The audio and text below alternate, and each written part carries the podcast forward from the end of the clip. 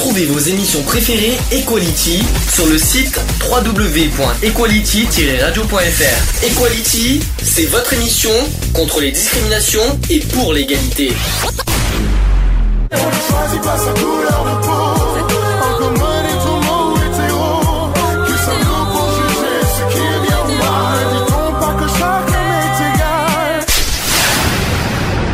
L'union fait la force. Voilà. Equality. C'est le sujet du jour. Sujet du jour, c'est sur les internés aux hôpitaux psychiatriques. Je voudrais, je voudrais poser une question, vite fait déjà à tout le monde. Qui a été déjà dans un hôpital psychiatrique? Moi. Voilà, donc déjà, t'as pas honte de le dire, il n'y a pas de souci. Hein. Ah non, mais moi j'ai pas honte de le dire que je me suis fait hospitaliser en psychiatrie. Alors justement, euh. c'est une bonne question. c'est, euh, justement, est-ce que toi, tu, tu le caches? Que Ah non. Tu, euh, Ah des non. personnes, tu le dis euh, tu, tu nous Ah mais moi je le dis que comme quoi que j'étais hospitalisé en psychiatrie. euh. Et quelles sont les réactions des gens Oh les gens ils font euh, ils ont des ils me disent ah bon comment euh, comment ça se fait pourquoi euh, Ouais. voilà ils, ils sont étonnés de savoir que j'étais en psychiatrie et Ils ont été étonnés, mais ils t'ont pas. Ils ils- ils ont, les réactions étaient plus négatives ou est-ce qu'ils ont été intéressés en disant pourquoi, qu'est-ce qui s'est passé, c'est toi, c'est quoi non les même réactions pas même pas D'accord, même pas ils ont pas posé de questions ils sont d'accord. Et toi, Eve, est-ce que ça t'est arrivé? Mais moi, je dirais, non, je ne suis pas folle, c'est les autres qui sont normaux. Alors non, alors ça justement, c'est justement cette question-là que je voudrais poser. Est-ce que le fait qu'on est dans un hôpital psychiatrique, ça veut dire qu'on est fou? Pas Mais forcément bien sûr que non. Et puis, qu'est-ce que la folie hein? Hmm, Oh, non, mais- On peut aller dans une, euh, une aile psychiatrique pour une, une dépression. Bien sûr. Le- le- le- oui, Il mais faut c'est pas euh, forcément euh, avoir euh, des maladies chroniques, Mhm, hein, style schizophrénie et autres, mhm. pour aller en- en- en- se faire soigner dans, une, dans une aile psychiatrique. Je sais pas moi, quelqu'un qui supporte mal la perte de son travail, la perte d'un conjoint, euh, la perte d'un enfant. Bien sûr. Euh, tout ça peut mener euh, une personne à faire une dépression. Ou aussi, et puis allons plus loin, on il faut être honnête, tentative de suicide aussi. hein, ah bah il y bien a sûr, il y en a tentatives de Oui, suicide mais la tentative Mais y a de plein de- suicide, il y a toujours une cause qui Hmm. mène à la tentative de suicide. On ne veut sûr. pas se suicider alors qu'on a une vie, euh, je veux dire, heureuse et épanouie. Il y a quelque chose qui a fait que euh, la personne veut mettre euh, fin à ses jours. Alors, rappelons qu'un- que l'hôpital psychiatrique est un lieu mystérieux, euh, que l'hôpital psychiatrique est à la fois source de fantasmes et de craintes. Oui, ça peut être source de, fantasmes, ça paraît Ah étonnant, bon mais c'est vrai. Mais Alors- Quand tu vois beaucoup de, de films d'horreur, il y a beaucoup de films d'horreur d'inspirés de, de, de- de- de- d'endroits euh, comme ça, de vieilles asiles psychiatriques où on torturait des, des, des patients et que leur âme euh, reste là euh, dans les couloirs euh, à essayer d'attraper les vivants pour leur faire euh, je ne sais quoi. Tu regardes trop de films, Eve. tu, tu regardes trop de films, là, franchement. Non, parce que là, on n'en est pas à ce stade-là, quand même, dans la réalité. hein. Alors, que s'y passe-t-il entre ces murs? C'est une bonne question. Qui sont ces fous Entre guillemets, je précise. Mais Vraiment entre guillemets, Hein. c'est pas moi qui l'a dit, hein, c'est le sujet. Euh, les films ou les séries nous en donnent un aperçu pas toujours très juste. Hein, n'est-ce pas, Eve? C'est pour ça que je te dis ça. Ouais, Euh, quand l'hôpital général soigne les douleurs du corps, l'hôpital psychiatrique prend en charge les troubles mentaux et les souffrances de l'esprit. Il permet de se faire soigner euh, ou de se soigner en se mettant temporairement à l'écart du quotidien et de la société. Donc nous sommes aujourd'hui très loin des méthodes barbares et des traitements jugés inhumains qu'on utilisait il y a encore 50 ans. Hein Il faut quand même le dire. électrochocs, tu parles, toi. C'est un exemple, mais il y a eu plein de choses. Non, mais à l'époque, c'était un truc de fou. hein. Euh, Justement, c'est moins, qu'on puisse dire. hein, On va dire ça comme ça. Mais les méthodes, hein, je parle. Je parle Ah, les euh, méthodes euh, étaient assez c'était- barbares, hein, quand même. assez dingue. Euh, maintenant, hein, ma- maintenant les, les psychiatres, ils le reconnaissent, ça, ils disent que c'était carrément de la torture, c'était carrément euh, euh, priver euh, euh, les patients de, de, de leur- droits, de voilà, et c'était vraiment euh, Mais on- de, va faire-. Hein. Mais on fera un petit débat de savoir qu'est-ce qu'on en pense aujourd'hui de, de- des méthodes de, de l'hôpital psychi- psychiatrique d'aujourd'hui, parce qu'il y, a eu- il y a quand même quelques bémols à dénoncer et qu'on voudrait, qu'on voudrait en parler. Euh, L'hôpital psychiatrique était un établissement fermé. Mhm. Ça, ça sera le Ça, premier- la première clair. chose Ouais. qu'on qu'on va en parler, qui est spécialisé pour les personnes qui présentent des troubles mentaux sévères.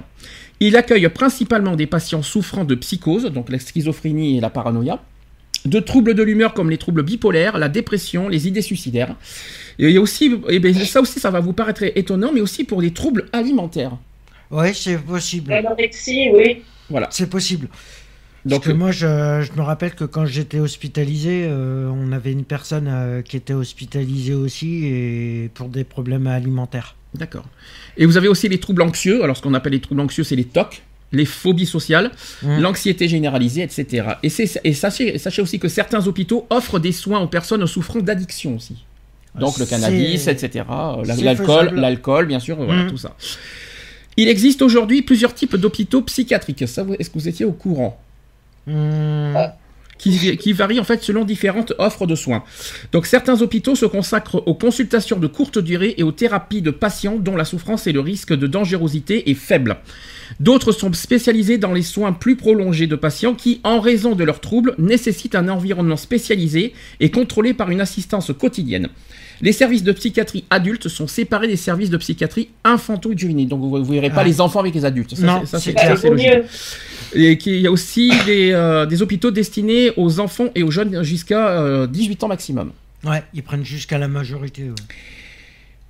Autre chose, on distingue aussi plusieurs modes d'hospitalisation. Vous les connaissez ou pas? Alors il y en a euh, trois. Je dirais c'est en fonction déjà du, cas de la personne, euh, comment et puis comment elle réagit par rapport à la thérapie qu'elle reçoit. Alors il y a trois possibilités. Toi tu l'as fait déjà. Alors la première, la première. Moi c'est le psychologue. Non. Hospitalisation, euh, ça s'appelle hospitalisation euh, libre. Libre, voilà, le fameux HL. Donc hospitalisation libre, c'est la première, euh, le premier hmm. niveau. La Il y a l'hospitalisation d'office. Comment? Ça veut dire quoi libre? Alors justement, je vais te le dire, Eva. Donc l'hospitalisation libre, ça veut dire que c'est la personne qui peut venir d'elle-même pour se soigner.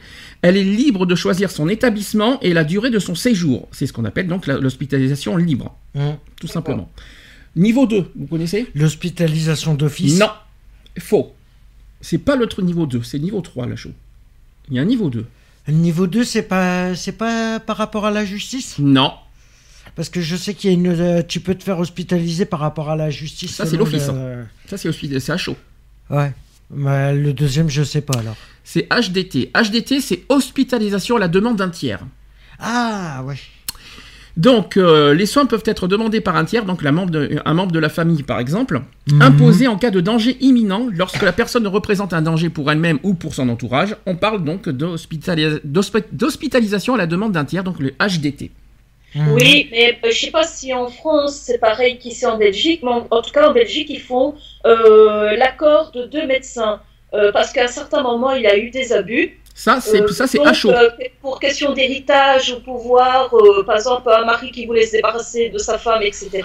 Oh, ben, on la mettait, en, on mettait la personne en, qui, qui, dérangeait entre guillemets en asile psychiatrique. Hein, on se mettait d'accord avec le médecin. Et la personne, elle avait strictement, elle avait strictement rien à faire là-dedans. Parce que tu, le, le, la consultation des deux médecins, c'est à chaud. C'est pas HDT. C'est l'hospitalisation d'office. Ici, je sais bien qu'il faut, justement, pour éviter tout abus, Mhm. Euh, avoir euh, l'accord de deux médecins et euh, bien sûr que ces médecins ne se connaissent pas. Donc le niveau 3, c'est les soins qui peuvent être imposés lorsque les troubles de la personne compromettent l'ordre public et la sûreté des personnes. Donc on appelle ça l'hospitalisation d'office, le HO. Ces deux dernières mesures ne, ne, se font pas à la légère. Donc effectivement, tu as raison Eve, tu as les deux. Effectivement, c'est aussi la HDT, il y a les médecins, effectivement aussi. Mm. Donc ces deux dernières mesures, HDT et HDO et HO, je vais arriver à le dire, euh, elles induisent une privation de liberté. Mm. Déjà un. Et elles se décident en, concertation avec au moins deux médecins. Au moins. Au moins. Au moins deux médecins. donc effectivement, HDT, il faut, au moins, il faut aussi des médecins. Donc tu avais raison, Eve, sur ce principe. Et sachez que le maire de la commune où réside le patient et le préfet qui représente l'État, et il y a aussi le statut sur la privation de liberté. Mm qui, euh, qui, qui se joignent là-dessus, dans ces deux dernières mesures. Donc HDT euh, et HO, c'est deux, deux, choses différentes, mais même principe euh, d'admission, c'est-à-dire avec les deux médecins minimum. Mmh. et même, ils peuvent être admis par, la, par rapport à la justice. Le maire de la commune, le préfet et, l'État aussi qui, qui statuent pour, sur la privation de liberté. Voilà, je tiens à vous le dire. Et la chaux, évidemment, parce que tu parlais de la justice, on n'en a pas parlé, c'est la chaux aussi. Ouais. oui, c'est la chaux, parce que oui, c'est si, suivant les. Alors, question.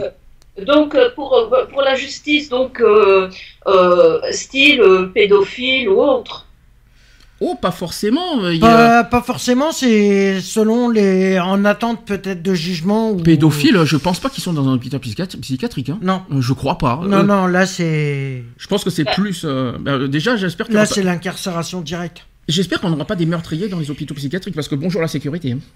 Je vous le dis. hein. S'il y a des non parce qu'il y en a qui tirent par folie, il y en a qui, qui, qui tuent par folie. Mm. ce- Il y en a qui tuent des Ben membres oui, de- mais euh, s'il est reconnu, euh, euh, je veux dire, euh, non, Malade entre guillemets, non responsable de ses actes, parce qu'on va dire, oui, mais un psychiatre va dire, ben écoutez, moi, je- je- je- j'estime que cette personne-là euh, a tué quelqu'un, mais euh, sans vraiment euh, comprendre ses actes, euh, sans vraiment comprendre qu'il a tué cette personne-là. On Alors- va pas la mettre en prison, on va la mettre en asile psychiatrique. Si s'il y a comment Ça dire, un sec- dépend. s'il y a un secteur exprès pour les euh, uniquement pour les pour les ces personnes-là pour les pour les criminels, ça me dérange pas. Par contre, de- si on mélange les criminels avec les, les malades euh, simples, ce que je veux dire? Moi, ça me dérange. Non, je pense qu'à mon avis, euh, là, on, là, c'est, Si sont- de l'extrême. hein. Non, mais ce que je veux dire, Je pense c'est que là, là, là, s'il y a un criminel qui, est- qui rentre en maison psychiatrie, c'est vraiment une extrême. Non, mais j'espère qu'ils que- qu'ils sont pas mélangés avec les autres patients. Ils ça sont en cellule d'isolement. hein. Euh, bah, je m'en fous. Ici, lui d'isolement ou pas, je m'en tape complètement. Euh, on n'a pas, on n'a pas à les mélanger et j'espère qu'il y a un secteur précis pour les, euh, voilà, uniquement pour les, forcément. pour les criminels, parce que si, et les délinquants, parce que Pas si, euh, forcément. si on, si on mélange avec tous les autres patients, moi ça me dérange. Je vous dis franchement. Après, ça la- dépend comment et- il réagit Oui, aussi. et la hein. sécurité des autres patients, tu vas, tu, tu vas, t'as, t'as- t'as le, t'as le patient qui est déjà pas bien, qui est déprimé, qui va, qui va, qui va cohabiter avec un criminel. Vous trouvez ça normal? Mais Non, n'oublie pas mais- que tu as dit que les services se diversifiaient de plus en plus. Donc, euh, donc ils prennent en compte euh, chaque pathologie. Par exemple, comme tu dis, peut-être mettre euh, les criminels euh, voilà, d'un côté et, et- et d'autres pathologies. Euh, Enfin, bon, c'est Ouais. essayer de. Voilà. C'est mon avis personnel. Attention, je ne, je ne sais pas. Mais comment- après, ça je dépend l'état de. je ne connais pas, je sais l'état du patient. hein. Je connais pas comment ils fonctionnent euh, les, euh, les hôpitaux là-dessus. Est-ce que, est-ce que oui ou non il y a des, des, euh, des pavillons Parce que nous, c'est des pavillons, par exemple à Digne-les-Bains, c'est c'est par pavillon. Je ne sais pas comment ça fonctionne dans, dans les autres hôpitaux. Euh, mais ce que- s'il y a des pavillons exprès pour certains. Pour, voilà, dans, dans- du- si c'est du cas par cas dans chaque pavillon, je suis d'accord. Mais si on mélange tout dans tous les pavillons, moi ça me dérange. Je vous dis franchement. Hein. Euh, Ça doit être du cas par cas. sachez cas que, par cas. sachez que l'hospitalisation peut se faire à temps partiel ou à temps complet. Hum. Et la durée moyenne d'un séjour en, d'un séjour en, psychi- en psychiatrie, c'est combien d'après vous En moyenne? En France, bien je sûr. dirais euh, que ça dépend du cas, mais je dirais un mois. Pas loin, ouais. C'est pas loin. 25 jours en moyenne. Donc pas loin d'un mois. Les personnes en souffrance psychique sont accueillies par une équipe soignante, pluridisciplinaire, c'est-à-dire composée de plusieurs professionnels de santé, donc les, les psychiatres, les pédopsychiatres, les médecins généralistes, les psychologues, les cadres de santé, les infirmiers, les aides-soignants, l'assistante sociale, etc. Hum. On peut aussi y trouver un psychomotricien. Ouais. On Ah, c'est détr- quoi ça? les psychomoteurs. Psychomotricien, c'est oui, pour- oui, par non, rapport non, au- oui, oui, oui. Donc les psychomotriciens, des travailleurs sociaux aussi, donc des éducateurs, et également aussi des ergothérapeutes et des art thérapeutes. Donc il y a Mmh. aussi des thérapeutes sur place. Donc euh, le premier temps de l'hospitalisation est celui de l'évaluation afin que soit établi un projet de soins personnalisé. Un traitement médicamenteux euh, adapté peut être mis en place pour apaiser les symptômes les plus envahissants et les plus handicapants et pour qu'une première amélioration apparaisse. Alors ça c'est une bonne question qu'on posera aussi sur les médicaments. Ça, si, savoir s'ils en font pas des caisses, les hôpitaux, s'ils en, font pas trop, s'ils en donnent pas trop. On en, on en parlera après. Ça dépend. Après, euh, ça dépend ce que tu, ça dépend ce que le patient il dit, il dit, il non, parce que, je, aussi. non, parce que je, je- je vais dire, euh, si vous voulez, on en parle tout de suite des médicaments. Moi, je trouve que les hôpitaux, ils donnent plus que la moyenne euh, au niveau Après, ça dépend les pathologies. Hein. Non mais attends, tu sors d'hôpital, tu sors d'hôpital, tu te retrouves avec un médicament, tu vas dans l'hôpital, tu te retrouves avec quatre médicaments. Je sais pas si tu trouves ça Mm. normal.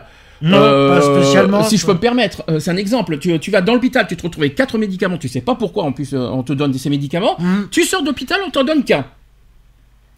Cherchez l'erreur. Je comprends pas. Si vous trouvez ça normal. Donc on est en train de, de bien de bien rendre euh, les, euh, on va on va dire ça comme ça va, va- on va appeler ça comme ça les, les gens qui rentrent à l'hôpital mais ce sont des légumes Hum. ils sortent après, bah, ils sortent avec un médicament pour se sentir bien, mais ça veut pas dire que c'est pas parce qu'ils sont dans un hôpital qu'il faut les qu'il faut les bourrer de médicaments. Euh, vous trouvez ça normal vous? Non, moi euh, je suis d'abord pour une bonne euh, psychothérapie parce que oui, les traitements, euh, euh, donc les médicaments peuvent aider, ça je ne dis pas, mais euh, je suis d'abord pour une bonne psychothérapie. Et si vraiment la psychothérapie euh, ne fait pas effet, euh, voir éventuellement avec des médicaments. Oui, mais bon, euh, non, mais le problème, c'est qu'ils imposent les médicaments. Vous savez qui c'est qui, euh, qui font les médicaments C'est quoi qu'il en soit, c'est un psychiatre, Hum. un médecin, Oui. ou- généraliste ou psychiatre qui, euh, qui donne- Psychiatre.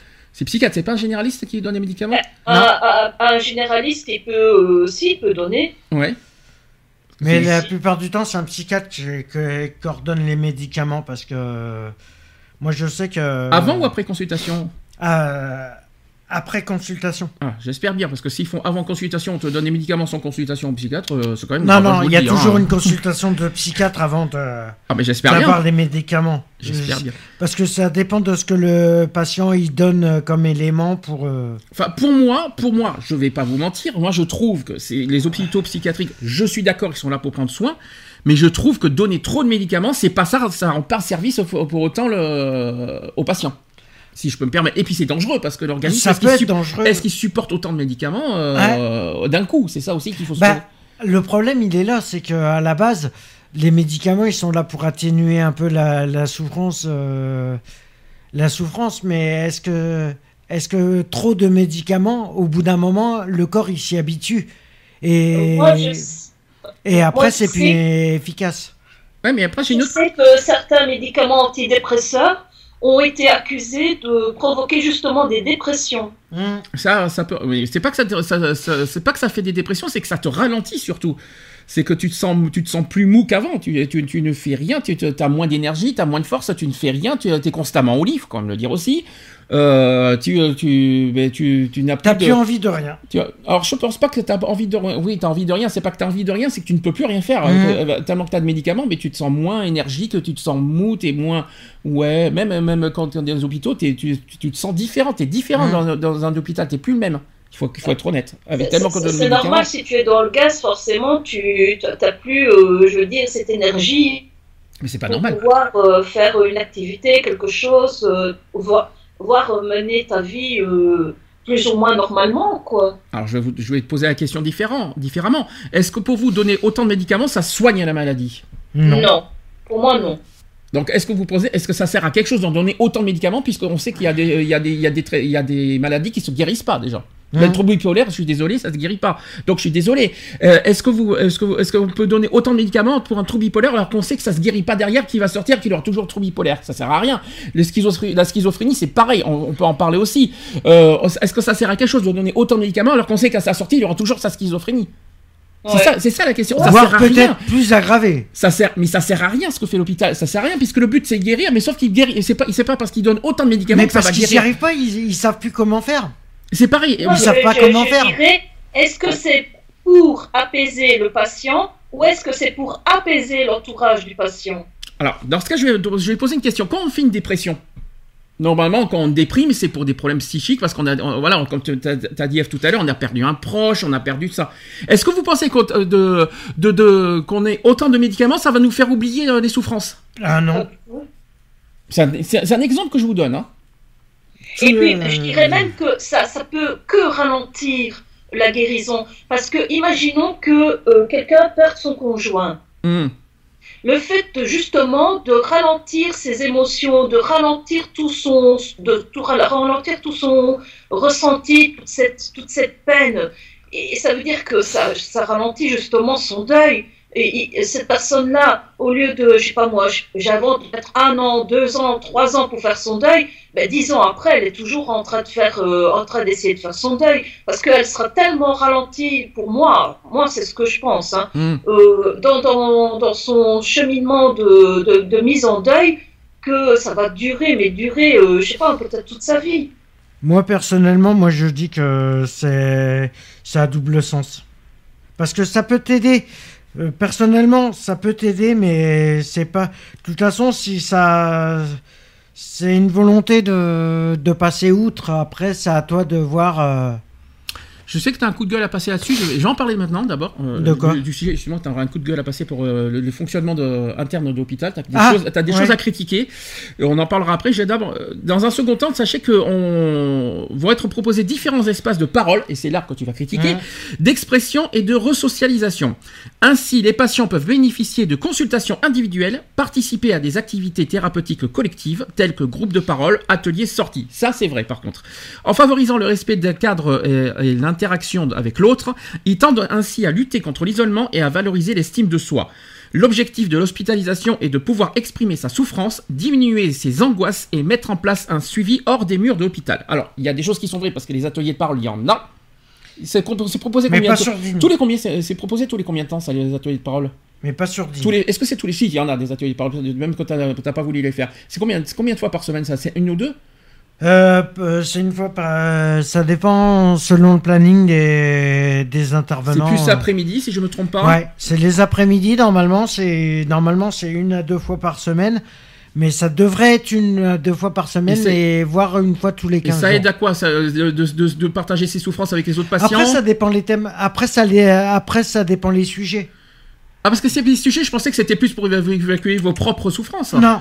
Ah non, non, ça- non, non, c'est parce que c'est des, c'est des sujets qui sont abordés euh, Dis- selon les... Un exemple?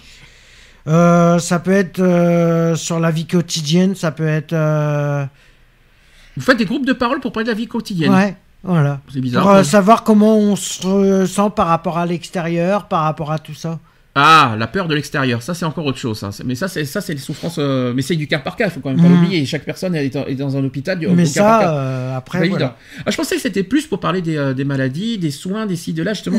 D'accord. Ah, je m'attendais. Ouais, je suis un peu déçu, pour être honnête. Je m'attendais à quelque chose de plus profond au niveau des ateliers. Ouais, mais voilà, le problème qu'il y a de- dans les pavillons, les pavillons sur Digne, automatiquement, le problème, c'est qu'ils n'ont pas mis ça en place. Je sais qu'il y en a, Digne. Je sais qu'il y en a. Oui, il y en a ouais. dans, dans certains pavillons où il y a des groupes de parole, mais dans le pavillon, euh, dans le pavillon F, il y en a pas. Tu disais, euh, tu voulais dire quelque chose, Eve Oui, moi, moi je, je, dis, je, je dirais que le fait d'être comme ça dans une bulle, euh, à part euh, du monde, à part de la vie euh, du quotidien, ça peut éventuellement créer des, des angoisses lors de, de, de, la, de la sortie. Mm. Se dire, est-ce que je peux encore vivre ma vie normalement, tu vois, avoir peur de reprendre sa vie au quotidien? Moi, je, je vais pas vous mentir. juste pour euh, dire quelque chose, c'est juste que quand tu rentres en psychiatrie, automatiquement tu perds la notion du temps, puisqu'ils te bourrent de médicaments, automatiquement tu perds la notion du temps. Ah ben, pour moi, tu perds la notion aussi de vivre euh, d'une vie normale Ah, tu parce que perds, tu, tu, tu es perds la constamment vie, euh, parce tu que perds la vie. parce que les, Ok. les, les médic- on te donne tellement de médicaments que tu dors euh, le plus possible, Mm. donc euh, t'as pas de vie. finalement. Moi, par contre, les médicaments, c'est vrai qu'ils me faisaient pas dormir. Et puis là, tu as une vie, je veux dire, organisée, où tu as mangé pour toi, t'as- tu, tu as plein de choses que tu n'as plus à penser. Hein Euh, du style, est-ce que euh, j'ai payé mon loyer, euh, l'électricité, tout ça, c'est des trucs, que je veux dire, que tu n'as plus à t'occuper. Et, euh, et, et quand tu sors de là, il faut reprendre tout ça. Il faut, je veux dire, reprendre euh, ta vie d'avant. Et euh, est-ce qu'on prépare suffisamment les, les, les patients euh, à reprendre euh, leur vie, je veux dire, euh, normalement, de façon euh, voilà, sereine, sans angoisse, sans peur Bonne euh, question. Est-ce qu'à l'hôpital, il y a des, des- des- Je sais que tu as vu une assistante sociale. euh, dans- dans Oui, moi j'ai vu une assistante est-ce que- sociale, Est-ce bon, que tu as des voilà. professionnels Est-ce que tu as des professionnels qui, euh, qui t'aident un petit peu à te préparer ou à la sortie extérieure? Non. Personne, même les infirmiers, personne ne t'aide à t'y préparer. Personnellement, non. Moi, je sais que personnellement, au niveau de la sortie, euh, si toi, tu donnes pas la volonté de vouloir sortir et de dire que ça, tout, tout va se passer comme pour le mieux, automatiquement, il y, a personne qui t'aide. à- Après, après, ça dépend les cas. Ça dépend les cas. Après, ils peuvent. euh, Après, les infirmières, ils peuvent. euh, te préparer à sortir? Est-ce que savoir est-ce que tu es prêt à sortir Il te, il pose ces, il te conditions? pose ces genres Ouais. de questions? Ah, il Ouais. pose quand même ces Ouais. questions, c'est bien. Il Et- pose les questions quand même pour savoir si tu es prêt à sortir, dans quelles conditions, euh, pour qu'on, euh, est-ce que parce qu'ils se disent euh, ça serait bête de rechuter. euh, Bien sûr, de, de revenir après, ça sert à rien de, de- sortir si t'es. euh, Si et après pour replonger Mm. puis revenir. C'est logique. Le but, c'est pas ça aussi. C'est Mm. c'est que tu sois prêt à sortir et ne pas revenir à l'hôpital. C'est ça aussi le but. c'est clair. Euh, moi, j'ai une autre question aussi. C'est euh, on a parlé de, des, des espaces de, des consultations individuelles. Alors, c'est Mhm. la critique que tu, par- que tu, que tu, que tu m'as souvent dit, que tu as été deux fois l'année dernière. Tu trouves que les infirmiers s'occupent pas beaucoup des patients? Est vrai ou faux ce que tu m'as. Après, ça dépend les pavillons. Parce que quand tu demandes des infirmiers, qu'est-ce qu'ils qu'est-ce qu'ils répondent? J'ai pas le temps, des trucs comme Bah, à ça. chaque fois, ils, me- ils répondaient qu'ils avaient pas le temps. Est-ce que tu trouves ça? euh, Alors euh, euh, déjà, est-ce que c'est pas normal d'entendre ça déjà On n'a pas les, les infirmiers qui rejettent des patients en disant j'ai pas le temps. hmm. Moi, ça me choque. Ils ont que ça à foutre de la journée. Non, mais moi, ça me choque. Je vous dis franchement. Les... Personnellement, ils ont que ça à foutre de la journée, c'est de s'occuper des patients. Euh, mais après, c'est vrai qu'ils ont, il y a de, il y a de la paperasse, il y a des trucs comme Non, ça. mais ils infirmier, font- infirmier, c'est pas secrétaire. Je suis ils désolé. font pas- euh, ils font- Ouais, mais il y a quand même de la. Infirmier, être infirmier, c'est s'occuper des patients, c'est pas être faire du secrétariat. Euh. Je suis désolé, euh, les, les infirmiers ont un rôle précis, c'est de s'occuper des patients, c'est pas de faire des papiers. Les papiers, Mhm. c'est- pour moi, c'est le rôle des Bah, bureautiques. c'est bureau d'entrée, c'est le rôle d'un secrétaire. Oui, mais pour moi, c'est pas le rôle d'un infirmier, ça. Pour moi, c'est le rôle des, des secrétaires, des, de, de- voilà, de toutes les personnes qui font de la Mais bureautique. après, ça dépend de l'organisation du, du système, du service, hein, parce que après, ça dépend du service. hein. oui, mais je suis pas je d'accord. Je suis pas d'accord. Quand j'entends, où- ça que des infirmiers disent j'ai pas le temps, euh, si, Mhm. si par contre ils ont pas le temps parce qu'ils doivent s'occuper d'autres patients, d'accord. Là je suis d'accord. Mais s'ils disent qu'ils ont pas le temps parce qu'ils doivent faire des papiers dans le bureau, je ne suis pas d'accord. Non. Non, là-dessus, je, je suis, je suis pas d'accord du tout. Je sais pas ce que t'en penses, Eve, de ça, mais... Euh... Mais euh, moi, c'était pas euh, en psychiatrie, c'était par rapport à, à mon aînée quand elle était euh, en pédiatrie par rapport à sa maladie. Euh, il y avait des, des infirmières qui devaient, donc elle était en poussée inflammatoire, donc elle avait beaucoup de fièvre, et elle devait avoir un médicament pour justement lutter contre cette fièvre. Euh, non, je vois que 8 heures approchent, je dis, ben, je vais voir les infirmières, je dis, écoutez, euh, euh, je vois que 8 heures approchent, euh, la petite, elle a toujours pas eu son, médicament, est-ce que c'est normal? Ah, mais on arrive, ne vous inquiétez pas. Et je vois que les infirmières, en fait, elles étaient en train de papoter de la voisine, de la cousine, etc. J'ai demandé plusieurs fois le médicament, rien à faire. Elles étaient occupées, bien sûr occupées à parler de la famille, des amis, etc. Pour finir, on a fini par se coucher. J'ai dit, c'est pas grave, je vais toucher deux mots demain matin au médecin en disant que la petite, n'a jamais eu son médicament. À une heure du matin, je vois une infirmière en train de venir réveiller la petite pour lui donner son médicament. Et Mhm. alors, je lui fais, mais c'est pas une heure euh, pour réveiller un enfant. Et alors, elle me fait l'air tout étonné. Ah, mais vous êtes contre le fait que je donne le médicament à votre fille? Et j'ai dit, c'est pas que je suis contre que vous donniez le, le médicament pour apaiser sa fièvre à ma fille, c'est que je vois qu'il est une heure du matin. Oui. Ah, mais si, si, si, et- et si elle a de la fièvre? Ah, mais oui, mais, Ouais, mais elle bon, était euh, dans non. leur salle en train de parler de la cousine, de la voisine, de tout ce que tu veux, mais euh, pour donner un médicament à un enfant, là, elles étaient occupées. Il faut arrêter, quoi. Ok, bon ça c'est euh, c'est pas un hôpital psychiatrique, on est d'accord, c'est plus un hôpital Ah oui, généraliste. mais non, mais je veux dire que c'est pas parce que euh, euh, Alex a eu des problèmes, euh, je veux dire, avec ses infirmiers en psychiatrie, qu'il faut pas croire que ce genre de problème n'existe pas dans les autres, euh, je veux dire, Non, les t'as pas autres compris. sections. Non, t'as pas compris. peut, euh, arriver partout. Je vais, je vais réexpliquer le, le- le principe des hôpitaux psychiatriques parce qu'en fait, il voulait parler parce qu'il avait besoin de parler. Il n'avait pas forcément de, de- de lien extérieur. Faut quand même euh, être honnête parce que t'étais un petit peu coupé du monde. C'était un petit peu volontaire aussi. Et donc, il savait pas à qui parler. Je parle, tu me dis, tu me dis si je, tu m'arrêtes si je me trompe. Tu avais besoin de parler à un infirmier parce que tu avais besoin d'évacuer un petit peu tes souffrances. Et euh, tu as les hôpitaux qui n'arrêtent pas, les hôpitaux, les infirmiers qui n'arrêtent pas de te répondre. On n'a pas le temps. Alors forcément, ça t'aide pas du tout à évoluer, ça t'aide pas à progresser parce qu'on te clair. rejette sans cesse tes, euh, tes, bah, tes demandes clair. Ouais, bah ouais. si je peux me permettre.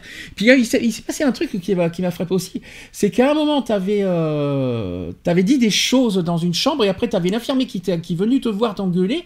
Euh, tu te souviens de cette Ah période oui, par rapport, mais à, par rapport à des réflexions que j'avais faites. Euh... Eh bien, t'as le droit, t'as le droit de dire ce que tu veux, t'as le droit de le penser. Et moi- Et que les infirmiers, ça leur a pas plu que je dise euh, comme quoi qu'ils étaient là à rien foutre, euh, assis dans le bureau à rien foutre, au lieu de s'occuper des patients. Et, Ouais, tu l'as Et dit ça, ouver- et ça, tu l'as dit je ouvertement. je l'avais ouver- dit ouvertement et ça, ça leur a pas plu. Et ils t'ont dit quoi exactement en retour?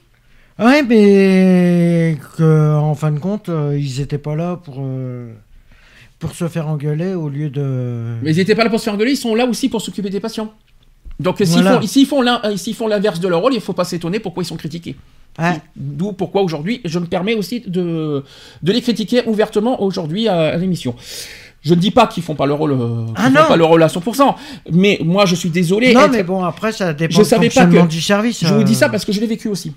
Et je l'ai vécu moi aussi personnellement, quand j'étais euh, interné euh, en 2013, hein, ça, ça date de loin, ça date pas d'aujourd'hui, hein. Euh, toujours à Digne en plus au pavillon Mhm. F, je l'ai vécu ça aussi. Et quand, euh, ce que j'ai pas aimé non plus, c'est qu'on laisse les patients, euh, moi c'était, je sais pas comment ça marche aujourd'hui parce que ça, il y a c'est 4 Ah, ans pareil. c'est qu'on laisse les, pa- les, les patients euh, Libre de. de faire ce qui, voilà, un petit peu. En plus à l'époque, en plus à l'époque, les, les chambres étaient fermées le matin. Eh ben, c'est pareil, ça a toujours. euh, Ça a pas changé. Déjà, on est, euh, voilà. Après, les chambres sont fermées le tu matin. as des médicaments. À 8h du matin, tu as des médicaments. Tu as les chambres qui sont fermées. On te laisse euh, seul avec les autres patients, alors que tu te sens pas forcément bien avec les autres patients, parce, qu'ils- parce qu'en plus, t'as les autres patients te stressent un petit peu aussi en retour, Mhm. parce que ça, t'es pas forcément, tu te sens pas forcément bien avec les autres patients. Et donc, on- les, les infirmiers, ils s'isolent dans leur bureau à ne rien faire et à ne pas savoir comment vont les autres patients. Pendant toute une matinée, ils sont dans leur bureau à ne rien faire. Rien, mais rien du tout Non, à Euh, discuter. discuter, papoter, mais ils s'occupent pas des autres patients. Alors, plus tard, ça, se produit. Des fois, quand on fait des jeux de société, tu as les infirmiers qui participent un petit peu aux jeux de société avec les autres patients. Ouais, mais ça, je trouve ça bien. Mais c'est pas ce qu'on a forcément besoin. Les, les- les patients n'ont pas forcément besoin de ça. Les, les patients ont besoin d'écoute ont besoin de de, de pas de de pas être seul et puis d'être confronté avec les autres patients moi ça me dérange parce que les autres patients sont pas forcément euh, moi moi j'étais stressé par les autres patients. J'étais pas je me sentais pas forcément bien. Euh, quelqu'un qui n'arrête pas de parler de sa vie tout ça ça me gonflait. Je vous le dis franchement euh, qui me qui parle en haut, haut et fort de qui raconte toute sa vie moi ça m'énervait com- euh, complètement. Je vous le dis franchement. Donc voilà. Moi je, moi ça me- c'est ces principes là à l'intérieur qui me dérangent et que je dénonce. Voilà si je peux me permettre. Je sais pas comment toi tu l'as vécu aussi mais euh, Ah, mais moi, c'est. Euh, bah, moi, j'étais euh, j'étais simplement. euh, T'étais simplement Oui. Oui. Ben, moi, j'étais livré à moi-même. Oui, mais c'est ça. Mais moi, je trouve, je trouve ça normal. Sans qu'on s'occupe de moi, euh, livré à moi-même avec les autres patients. euh, Mais, ça, mais c'est pas normal. Tu- Qu'est-ce que t'en qu'est-ce que t'en penses, toi, Eva? Est-ce que tu trouves ça normal? Non, du tout.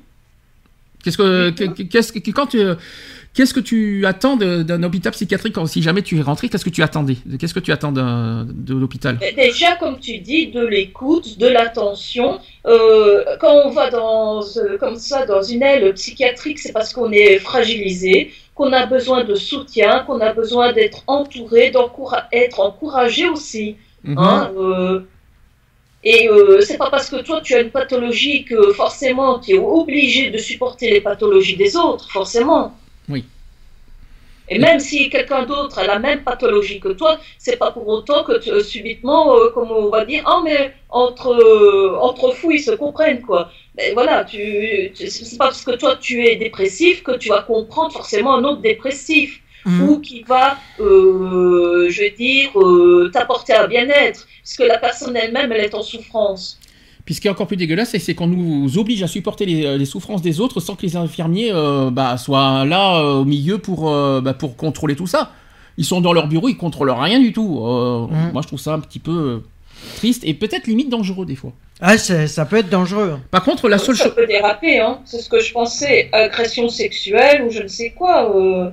Bon, je pense pas que ça en arrive là quand même, mais, euh, mais ça peut arriver, on sait jamais. Bah après, contre- ça dépend les pathologies de certains. Et moi, je peux dire que euh, spécialement, euh, moi, j'étais tombé avec une personne qui était, euh, qui était encore à un stade de, de schizophrénie un peu plus avancé que le mien.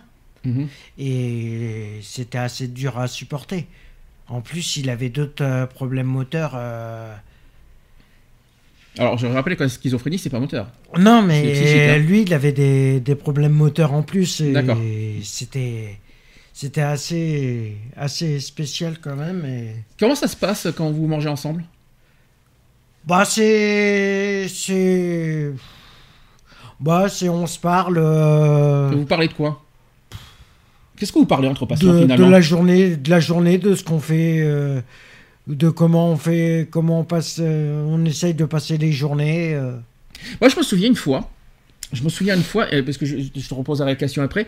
Moi, je me souviens, il y avait un patient qui n'arrêtait pas de me- de me- de m'évoquer ses problèmes. Mhm. On se parlait mutuellement, tout ça. Donc, on, on, on essaie, on essaye de s'échanger et tout ça. T'as l'infirmier qui arrive, c'est pas vous. Il me dit comme ça, c'est pas vous de vous occuper de ça.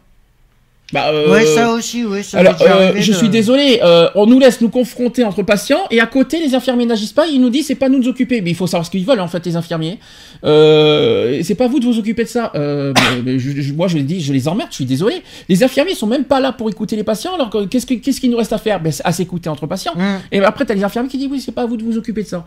Mais moi je les emmerde, les infirmiers. Je suis désolé, on n'y a pas de, il, me semble, il n'y a pas de, de règlement intérieur qui dit, est-ce qu'il y a un règlement intérieur qui dit, on est euh, entre patients, on n'a pas à se parler de nos problèmes. Ah non. Euh, pas à ma Il n'y a, aucun, y a aucun règlement qui dit que tu n'as pas le droit de parler de tes, bah, tes problèmes à un autre patient. Voilà. Donc euh, si je peux me permettre, voilà. Et puis on nous dit pas en arrivant, euh, essayez de vous de pas vous parler de vos problèmes avec les patients. On nous le dit pas dès qu'on entre. Bon, après, euh, on te stipule de pas trop en dévoiler sur toi-même non plus. On essaye de, de trouver un juste milieu, de- euh, comme une sorte de puzzle. On Mm. essaye de faire un. Et moi, c'est là-dessus. Là-dessus, c'est vrai que moi, j'en disais sur moi, et mieux c'était. Oui, mais tu te retrouvais quand même seul euh, parce que tu étais quand même euh, parce que tu- tu- du coup tes souffrances est restées intérieures parce qu'on t'écoutait pas forcément les, Mmh. les professionnels t'écoutaient pas Mmh. donc tu te sentais pas forcément bien à l'intérieur parce que justement le, si les professionnels je parle des professionnels s'occupaient plus des patients et ben forcément les patients ne parleraient pas entre eux euh, de, de leurs problèmes C'est clair. déjà c'est le point un des points essentiels qu'il faut dénoncer si je peux me permettre C'est clair. Là, Voilà, et euh, c'est pas la peine de... Et puis il n'y a pas d'interdiction, il me semble, entre patients de, de se parler. Et d'ailleurs, donc je reviens à la question, qu'est-ce que vous- de quoi vous parlez euh, quand vous mangez ensemble? Bon, du. Bah après, ça dépend des sujets de conversation. Après, ça dépend de, de ce que la personne a envie de dire. Il y a un infirmier euh, avec vous à table? Non. Ça, c'est pas normal. Y a pas, vous êtes tous les, vous êtes euh, uniquement vous, il n'y a pas d'infirmier avec vous. Il y a les infirmiers qui servent euh, les repas, Oui. mais en- à table, on est, on est entre patients. Et vous parlez de quoi? De ce que vous avez fait la journée à l'hôpital De vous Bah non, même pas. C'est, on essaye de voir, euh, on essaye de se projeter en disant, bah tiens, une fois que je sortirai, comment je réagirai, comment Mm. je, comment ma vie sera. euh, c'est, on essaye de se, on essaye de, on évoque un peu son passé, on évoque un Ouh, peu ce, c'est, une bonne idée de parler de son passé? non, pas son passé, mais son, son actuel présent avant de rentrer. Son actuel présent, oui, tant qu'à faire. tant, qu'à faire, le présent c'est actuel. Hein, Oui, mais c'est, on essaye de, de, de- on essaie. Après, ça dépend du, du métier qu'on veut faire, euh, du métier qu'on était en train d'exercer avant de rentrer. Vous euh, parlez de l'avenir en fait après l'hôpital, comment ça va se passer? Mais vous Ouais. parlez pas de ça tous les jours euh, euh, euh, pendant les repas quand même. Non, après non. euh, Après, ça dépend. on- euh, Il y a des fois, on parle même pas. euh, Des fois, on mange. Oh, bah, c'est bien triste. Si vous même- parlez pas, euh, Ouais. tristesse. Après, ça dépend de des activités qu'on pourrait faire. Pendant, euh, euh, pendant- voilà. ouais, d'accord, je vois. Euh, on parlait aussi de que vous êtes, euh, vous êtes, vous perdez un petit peu de vie sociale. Donc, je répète Ouais. déjà. Alors, rappelons que les sorties étaient autorisées, sont pas autorisées, euh, même en HL euh, le premier jour. Il faut quand même le rappeler. Au bout de combien de temps t'as as eu une autorisation de sortie? 15 jours, 3 semaines, je crois. 15 jours. 15 jours. 15 jours quand même sans sortir. Hein. Ouais. C'était pas dur? Bon. C'est Tu te dis, de toute façon, en rentrant à l'hôpital, tu connaissais les contraintes, tu savais qu'elles Ah bah, automatiquement, je savais les, je savais les contraintes. Alors euh, Sinon, je serais jamais rentré. Donc, euh, t'as pas pu sortir, t'as pas pu faire les courses, t'as pas Mm. pu. euh, alors, déjà, les comptes bancaires là-bas sont bizarres. Hein, je- quand on apprend comment ça fonctionne là-bas au niveau des, pour, pour avoir des sous, pour s'acheter des cigarettes, Ouais. je dois avouer que leur- le fonctionnement là-bas, j'ai Mais pas par compris, contre, là-bas, bizarre. qu'est-ce qu'il y a comme taxeur? Qu'est-ce qu'il y a comme taxeur de cigarettes, Ouais. c'est ça? Oh, bon, forcément, c'est logique. T'as Mais- tous les patients qui viennent voir, t'achètes à peine un paquet, t'es obligé de... Si tu mets pas le haut là vite fait, t'as au moins... Ah, t'as tout le monde qui se. euh, Oui, ah oui, ouais, oui, ouais. mais parce que même quand j'étais au téléphone avec toi, je m'en souviens, t'avais tout le monde qui disait Tu peux m'empêcher, tu peux me faire une cigarette tu me T'avais carrément quelqu'un qui te demandait de faire qui, qui- qui- qui te, que tu crées la cigarette, quoi. Enfin, tu- Mhm. que tu fasses le, le, le tube. Non, mais euh, ça va, Ouais, quoi. Les non. gens, ils sont même pas capables de faire eux-mêmes les choses, il faut qu'en plus, toi, tu t'occupes des autres. Alors, ça, c'est une- ça, c'est vrai que c'est une erreur à ne pas franchir, à ne pas faire. Quand on est dans un hôpital, il faut pas s'occuper des autres patients. Hum. Ça, c'est vrai. faut d'abord s'occuper de soi. Et ça, t'as fait l'erreur. je, te, je te le cache pas, t'as demandé- je, je, je t'ai souvent euh, critiqué là-dessus. C'est que t'as tendance à beaucoup t'occuper des autres. Et c'était une erreur à ne pas commettre quand on est un patient, on s'occupe de soi et uniquement de soi. Oui, mais bon, après, voilà, on est beaucoup... Entre patients, on, est, on essaye de se... Il y en a qui sollicitent d'autres patients parce que, voilà, ils ont besoin de parler, ils ont besoin de machin. Oui, mais c'est ça le problème. Mais, même, t'as beau leur dire euh, que t'es pas médecin, que t'es, que t'es pas infirmier, euh, c'est toujours ça. euh, Ouais. Ils le comprennent pas et c'est dommage qu'il y en a. Mais après, ça dépend des pavillons. Et je veux dire que le, système de liberté, selon les pavillons, n'est pas le même. Eh, bah, je dirais peut-être aussi que leur, pathologie le, euh, leur empêche de, comprendre que voilà que bah, que l'autre est aussi au même peut-être au même stade que lui que voilà il ne peut pas l'aider plus que ça. Mmh, bien sûr. Est-ce qu'on a des réactions sur... Euh, non? Non, de toute façon, Eve s'occupe de ça. Euh, sur YouTube, il y a trois visionnages en cours, donc je présume qu'il a au moins une de Perpignan. Euh, si elle est là, qu'elle me fasse un petit coucou sur le chat. Je, dire, je suis là ou un petit machin comme ça. Euh, sinon, euh, voilà. Sur YouTube, parce qu'il faut rappeler aussi qu'on est visionnable aussi sur notre site et que les auditeurs qui nous écoutent sur notre site ne sont pas comptabilisés sur YouTube. Je tiens à vous dire. Donc on est, on il y en a plus que trois, je rassure tout le monde. Ah oui, oui, non, non, moi je parle de YouTube. Hein, c'est YouTube hein, qu'on parle, parce que sur le site, il y en a beaucoup plus. Je sais que tout le, beaucoup de monde sont sur le site et je leur fais un petit coucou au passage. Euh, donc comment ça se passe après l'hôpital psychiatrique? Donc il existe plusieurs dispositifs de proximité permettant d'accompagner les patients à leur sortie d'hôpital. Ces soins qui sont dits ambulatoires qui permettent la continuité des prises en charge médicamenteuses ou thérapeutiques et constituent une aide à la réinsertion sociale ou professionnelle des patients. Le pilier de ces soins, c'est le centre médico-psychologique, le fameux mmh. CMP, qui est un lieu de consultation euh, et de suivi par un psychiatre ou un psychologue ou une infirmière psychiatrique. Ça, on le confirme. Euh, et d'ailleurs, euh, oh, là, franchement, le CMP, j'ai rien à reprocher. Ah non, franchement, le CMP de Sisteron qu'on connaît, franchement, est-ce que tu as, est as des reproches à leur faire? Non, franchement, il... Très beau travail. Ah, ce sont, l'infirmière est, elle est au top, elle est géniale. Mm. Elle, est vraiment elle est Ouais, mais on plaisante bien oh. aussi avec l'infirmière. moi, ça, moi, je peux te dire ça m'arrive que je plaisante avec l'infirmière. on parle. De... Je, je, donne pas son prénom parce que voilà confidentialité. Mais franchement, par contre, si on avait une infirmière comme ça tous les jours dans les hôpitaux, euh, je serais mm. ravi. Hein, je vous le dis franchement. Mais clair. il faudrait tous les jours des infirmières comme ça. Euh, je vous le dis. Hein. Ouais, nous on plaisante bien. la psychiatre aussi. D'ailleurs, la psychiatre du CMP, c'est la psychiatre de l'hôpital. il faut quand même le faire. T'as as eu cette chance-là quand même. Donc, on n'a rien à lui reprocher non plus. Hmm. Non, très bon médecin, très bon médecin qui est à l'écoute elle. Ouais. Très très à l'écoute quand même. Et elle, euh, elle sait, euh, elle sait vite déceler quand même les pathologies de certains. Par contre, petit bémol, je ne citerai pas son nom, c'est la psychologue. Ah, la psychologue, ouais. Euh, D'ailleurs, j'ai pas repris contact avec Moi non plus, hein, je, je l'ai croisé, je l'ai vu, je l'ai rencontré. Euh, non. Voilà, je j'ai vraiment pas pris du tout de plaisir à lui parler. Euh, parce que franchement, bah, vu, ce qu'elle t'a dit. Euh, aussi. Oui, alors je, tu te souviens, je te l'ai raconté cette histoire quand j'étais quand j'ai eu mon rendez-vous en novembre. c'était génial comme histoire. Mais bon, euh, voilà, la psychologue c'est un mauvais souvenir. je me demande pourquoi elle est là. Enfin bon, bref, c'est pas bah, grave. Après, c'est le seul bémol, c'est le, seul point noir du CMP de Sisteron, mais sinon, très bon, le CMP c'est vraiment bien. Et, puis, est-ce que franchement, depuis que tu es sorti à l'hôpital, pour toi ça fonctionne bien le CMP Est-ce que ça t'apporte quelque chose? Bah, le CMP, il m'apporte quelque chose, oui, parce que bon, après, ça, c'est un suivi qui peut être. Euh, c'est un suivi, hein. Et moi, j'ai pas trop à me plaindre du suivi, hein. Est-ce que tu recommandes aux patients qui sont aux hôpitaux psychiatriques d'aller au CMP après, ça dépend. Après, ça dépend les, les pathologies des patients et s'ils ont la possibilité d'aller en CMP, qu'ils y aillent. Hein disons qu'il ne faut pas qu'ils sortent d'hôpital euh, sans un petit suivi pour éviter ah, de retourner à l'hôpital. Il faut y avoir un, il faut avoir un suivi. En sortie d'hôpital, il faut avoir un suivi automatiquement. D'accord. Alors, pour favoriser la réinsertion sociale des patients, ils peuvent se rendre aussi dans un centre d'activité thérapeutique à temps partiel. C'est ce qu'on appelle les CATTP.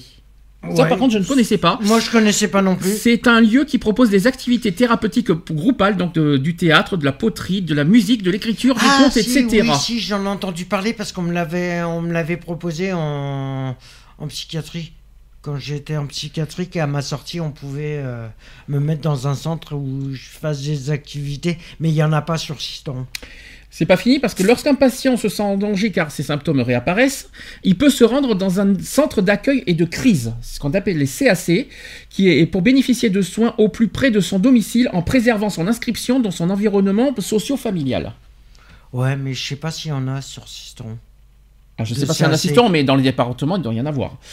Enfin, il existe aussi d'autres structures plus spécifiques, c'est les établissements et services d'aide par le travail, c'est les AT.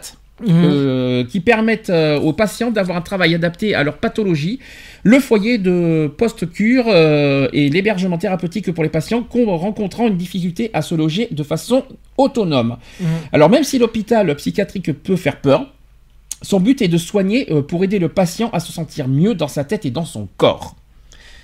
En principe.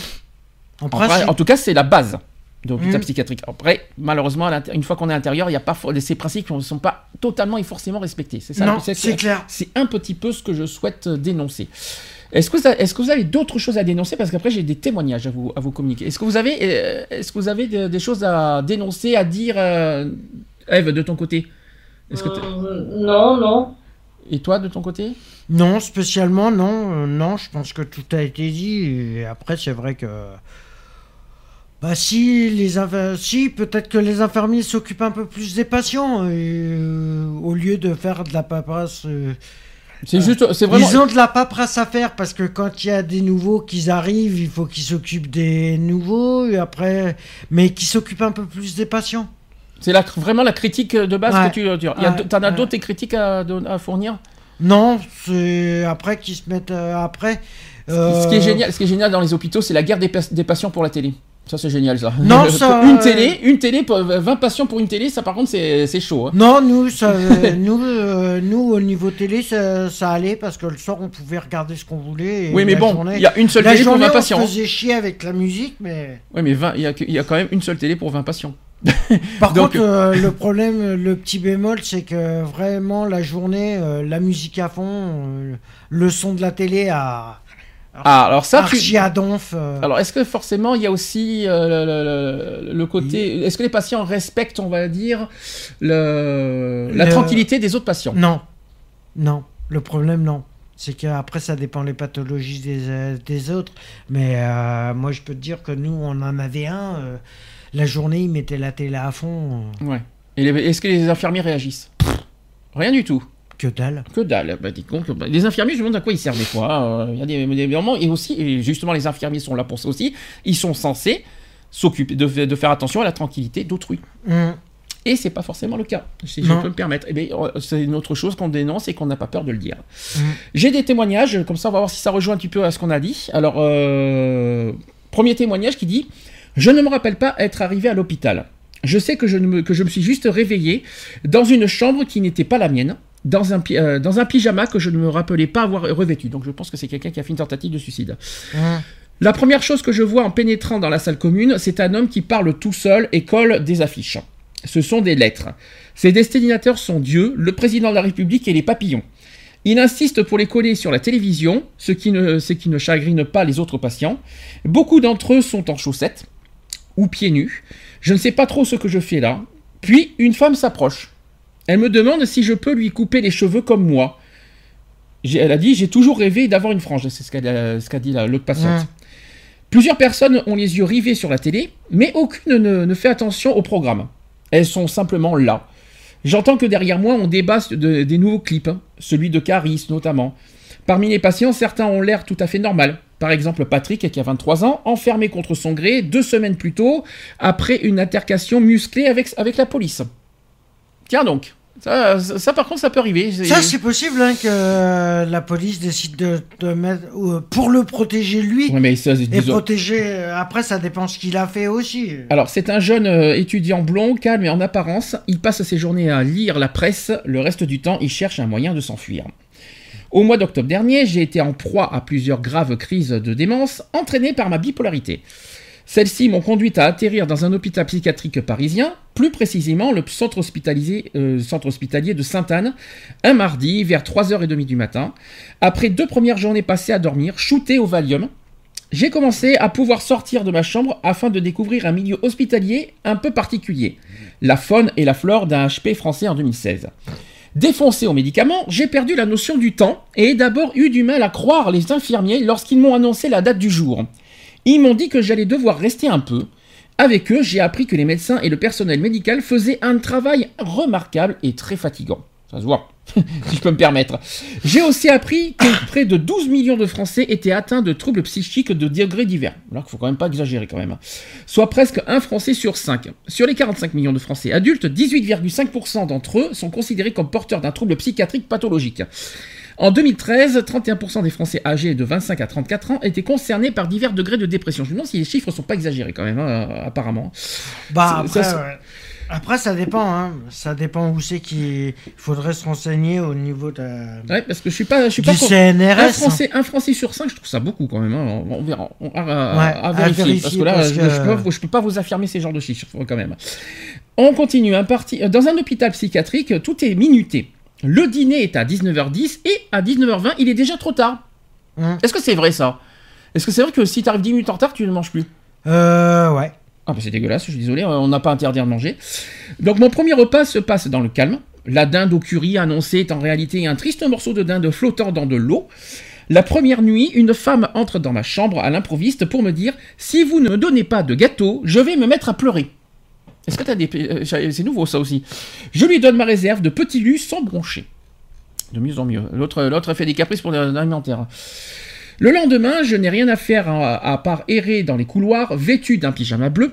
Le port de celui-ci est obligatoire, sans doute pour qu'on ne puisse pas s'échapper. Mon portable sonne en continu depuis que je l'ai allumé. Je n'avais jamais je n'avais pas eu l'occasion de prévenir mes proches de mon internement soudain. Les nouveaux arrivants n'ont pas le droit à manger au self. Selon les règles de l'hôpital, ils doivent rester à leur étage où des infirmiers leur apportent un plateau. Ben, Il y en a qui ont de la chance parce que c'est pas dans tous les hôpitaux, ça, par contre. hein. je vous le dis. Après, Pour- ça dépend les hôpitaux. hein. Mais il y en a qui ont de la chance. hein. Pour descendre, je passe par un ascenseur. Toi, c'était des escaliers. Les escaliers sont interdits et fermés à clé. Dis donc, euh, c'est pire son, histoire. Le monte-charge est terrifiant. On aperçoit des traces rouges au sol qui font penser à du sang. Je crois qu'ils ont fait tomber une charlotte aux fraises la semaine dernière, m'assure Patrick. Ma journée est rythmée par les, diverses ex- par les divers examens, le, le sang, la tension, puis prise d'expédient. Le personnel soignant est adorable et très à l'écoute. Il est pas en hôpital psychiatrique alors? si, si, si, là, c'est petit psychiatrique. Non, Nous prenons- parce que ça se passe pas euh, forcément comme ça. Ouais, parce que c'est pas, mais il faut pas oublier que tous les hôpitaux ne sont pas, n'ont pas les mêmes. euh, Ouais, les mêmes, mais euh, on n'a pas d'examen en hôpital psychiatrique. eh ben, il y en a qui ont de la chance. Nous prenons nos médicaments à leur heure fixe, Hum. toujours devant les aides-soignants. Les calmants sous forme de gouttes sont préférés afin que l'on ne puisse cacher les pilules sous, sous notre langue. Je rencontre Antoine qui a 27 ans, qui est bipolaire comme moi. Tandis qu'il vient s'asseoir à mes côtés, il m'annonce d'une voix solennelle Ici, c'est comme la prison, c'est pourquoi je vais te, prendre sous mon aile et te dire que tu peux fréquenter qui tu peux fréquenter ou pas. De mieux en mieux. Donc on s'entend bien, on fume en lisant les poèmes qu'il écrit, il est, persuadé, il est persuadé d'être le nouveau Proust, il a toujours l'air dans ses pensées, le regard vague derrière ses lunettes à écailles, il m'apprend à jouer au backgammon, et selon lui, ici les gens s'associent pour survivre. Il va un petit peu fort, le Antoine, quand même. Ouais. Il- je trouve qu'il va un petit peu trop aux, aux extrêmes, quand même. Donc Antoine et moi formons une bonne bande avec Patrick, T et Sofiane. Antoine et Patrick sont des gentlemen. Ils se battent pour, se prêter, pour me prêter leur veste quand on sort dans la cour. Ils me font beaucoup rire. Nous sommes tous des rescapés et pourtant on se croirait en colo ou en vacances ou en vacances entre potes. Ce qui me plaît ici, c'est que même la personne la, la plus atteinte est traitée comme un être humain et jamais comme une bête de foire. Plus je connais Antoine, plus je me rends compte de ses failles. Arrivé depuis peu pour trouver un, un traitement plus adapté à sa condition, il est en réalité en pleine phase maniaque. Bipolarité, bien sûr. Hum. Un soir après le dîner, il me dit qu'il a quelque chose de très important à me confier, mais que je dois me préparer mentalement. Là, il m'annonce être médium, de mieux en mieux, et capable de communiquer avec les esprits et les arbres. Il dit qu'il possède aussi le pouvoir de se transformer en animal. Il me raconte qu'il est également un disciple du Fils de Dieu revenu sur Terre sous la forme d'Abel, un autre jeune patient de notre service. Je crois d'abord qu'il se fout de moi. Puis je suis obligé de me rendre à l'évidence, il y croit. J'essaie de lui faire comprendre qu'il n'est pas le seul ici à penser qu'être relié directement à Dieu. Et qu'il faut qu'il garde cette théorie pour, lui s'il espère qu'on le laisse sortir un jour. Fatima me répète qu'elle veut mourir. Tout d'un coup, elle me saisit la main et les place sous- sur, son cou. Et elle me crie Tue-moi, tue-moi de tes propres mains. C'est dur ça par contre. hein. Abel, qui est la réincarnation du Christ, selon Antoine, est un garçon aussi adorable qu'il est étrange, persuadé d'être la ré- réincarnation de Jésus, ce dont lui permettrait de faire des choses comme tuer des gens en tirant des, au dé. Je ne sais pas d'où il vient cette idée, peut-être de la tache de naissance euh, dans la paume de la main, là où il, euh, a été cloué lors de sa vie précédente. Il pense aussi être une réincarnation de Clark Kent, Superman si vous préférez, en mission pour sauver l'huma- l'humanité. Un jour, il a violemment frappé contre un mur, et quand je lui dis pourquoi il a fait ça, il me répond colère. Il se confie à moi avec, euh, le peu de mots que ses médicaments lui permettent de prononcer. Il est atteint du VIH. Il prend un traitement très puissant qui le fait délirer et agir au ralenti. La nuit suivante, la taxeuse de nourriture revient. Je lui offre des clémentines. Antoine est parano, il me dit qu'elle cherche à me faire du mal et à aspirer mon énergie vitale. Il a vraiment l'air triste quand elle est dans les, dans les barrages. Les gens d'ici livrent leur histoire les plus intimes. Ça revient un petit peu à ce qu'on a dit. Les plus, clair. belles, les plus belles comme les plus tristes. Ouais. Une femme d'une cinquantaine d'années me révèle être folle amoureuse de sa femme depuis 22 ans. Je l'aimerai jusqu'à la fin, me dit-elle. Quand elle sortira, elles iront refaire le tour du monde dans les, dans les deux sens. Elle me montre des photos d'elle, donc elle avec un S parce que c'est un couple, lesbienne, quand elle n'avait que 20 ans. Elles sont si belles. Une autre femme d'à peu, d'à peu près le même âge vient souvent se confier à moi. Elle me met si mal à l'aise que j'essaierai désormais de l'éviter dans les couloirs. Je ne sais pas comment réagir face à sa détresse et elle me fait un peu flipper. Elle a été euh, enfermée ici pour plusieurs raisons, dont une affaire de harcèlement. Elle me raconte qu'elle est pathologiquement amoureuse d'un homme qu'elle connaît à peine. Elle est venue le harceler à son travail et elle est reconnue pathologiquement comme étant nymphomane. Elle lui écrit euh, des dizaines de lettres et prévoit de le retrouver à sa première permi- permission. Elle me dit qu'elle ne peut pas, guérir, et si elle ne couche pas avec cet homme, qu'elle a besoin de savoir ce qu'il fait, quand, où et avec qui elle qu'elle arrive euh, à le sentir.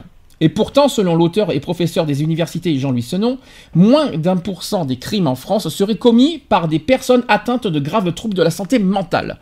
Au contraire, elles seraient de fait bien plus exposées à la violence car elles en sont les premières victimes eu égard à, à leur fragilité. Les jours passent, et la première nuit sans être défoncé a- est assez dure. Je prends conscience de tout ce qui m'entoure. Le vent qui fait claquer les Vélux, les bruits de la plomberie, les gens qui rigolent et où j'ai mis au loin. Parfois les nuits sont calmes, parfois beaucoup moins. Le sevrage des médicaments est extrêmement difficile. Au moins quelqu'un joue de l'harmonica. J'ai eu la permission de sortir pendant 4 heures un après-midi. C'est au maximum 4 heures hein? Combien, c'est- combien t'as eu de permission? C'est 4 heures maximum. 4 heures maximum Ouais. Accompagné par contre.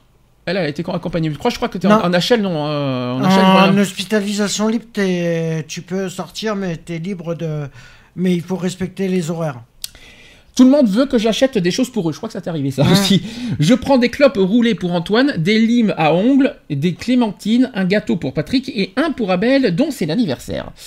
En rentrant, Antoine me fait, euh, le, me fait faire le tour de son monde imaginaire qui se limite, ça c'est schizophrénie ça, hein, euh, de son monde imaginaire qui se limite à la petite cour dans laquelle vont fumer les patients de tous les étages confondus. Là, ce sont mes plants de cannabis. Bientôt, ils seront prêts pour la récolte. Ah, Il va, il va, il va fort le gars. hein. Euh, il me prête son manteau. Il paraît qu'il a des pouvoirs magiques. C'est une armure qui me protège des mauvais esprits. Je ferai être, je peux, je ferai peut-être mieux de la garder, euh, dit-elle. Abel ne, se veut, ne veut rien écouter. Il dit que ceux qui l'ont laissé tomber quand il a réalisé qu'il était le Christ selon des Judas. J'y peux rien pour l'histoire. Hein. À la cantine, on reste en bande. Mhm. On est, euh, vous êtes, euh, quand vous, vous êtes toujours entre amis dans- autour de la table ou vous vous mélangez des fois? Ouais, ouais, on... ça arrivait qu'on se mélange, mais souvent on reste en. Entre amis, d'accord. On cherche nos animaux totems, on m'a contribué la tortue pour la sagesse, j'espère. On se raconte nos anecdotes de conneries Mhm. qu'on a pu faire en phase maniaque. L'un a frappé un videur, l'autre a cassé des fenêtres avec, euh, avec un extincteur sans raison. On trinque avec de l'eau devant nos flageolets froids et notre viande sans goût. Tu confirmes ça aussi? C'est totalement Ça, ça. au niveau de la bouffe, euh, C'est totalement ça. à la bouffe, elle est dégueulasse. Ok. par contre. On en parlera si tu veux. Donc quand je retrouve Antoine, on a de grandes conservations philosophiques. Il m'explique que la douleur est toujours temporaire. On parle de la vie, de l'amour, des relations humaines. Il est très intelligent pour quelqu'un qui pense être un disciple de la réincarnation de Jésus. On fête l'anniversaire d'Abel le vendredi, il fête ses 24 automnes. Pour l'occasion, Patrick et moi lui avons préparé un gâteau et avons euh, convié euh, tous les patients de l'étage qui, ne dormaient pas. Ça, ça nous Mhm. arrivait aussi dans un autre hôpital qui n'était pas psychiatrique. On écrit beaucoup ça avec Antoine. Il est très concentré quand il écrit. Il réécrit tout, tout dix fois, il avance lentement, on écrit ensemble jusqu'à tard dans la nuit, moi mon article, lui- moi mon article et lui ses textes. Parfois on se lance des défis de poèmes avec des gages à la clé. Bonne question. Euh, pour t'occuper, tu parles beaucoup euh, dans un cahier? Euh, ça m'est déjà arrivé, ouais.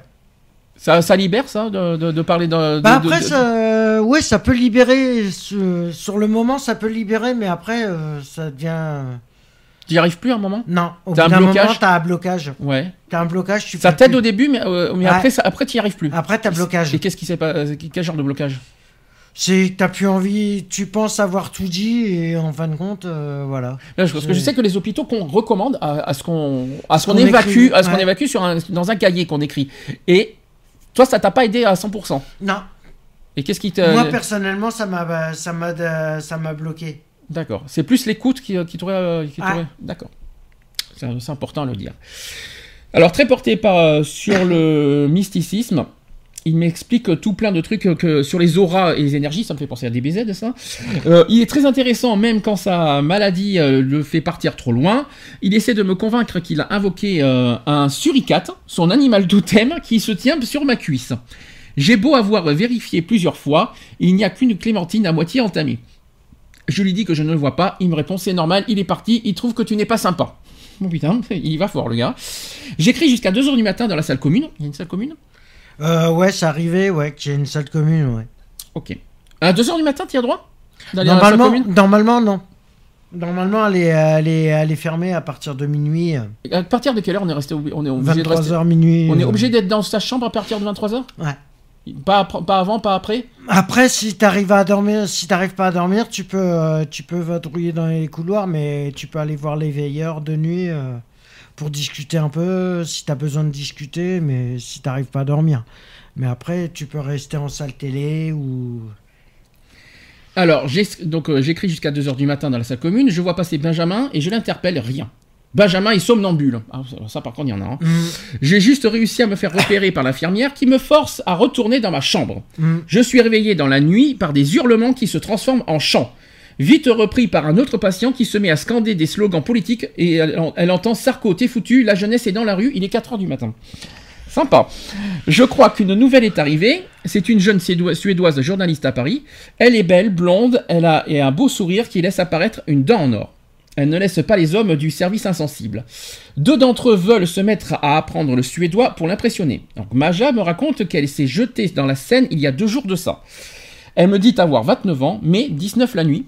Donc elle a perdu 10 ans en une nuit. Euh, et qu'on ira euh, faire le tour des clubs parisiens quand on sortira. J'apprends qu'elle est là depuis bien plus longtemps qu'elle ne le dit. En réalité, elle s'était juste échappée de son secteur. Des infirmiers se sont déplacés pour venir la chercher.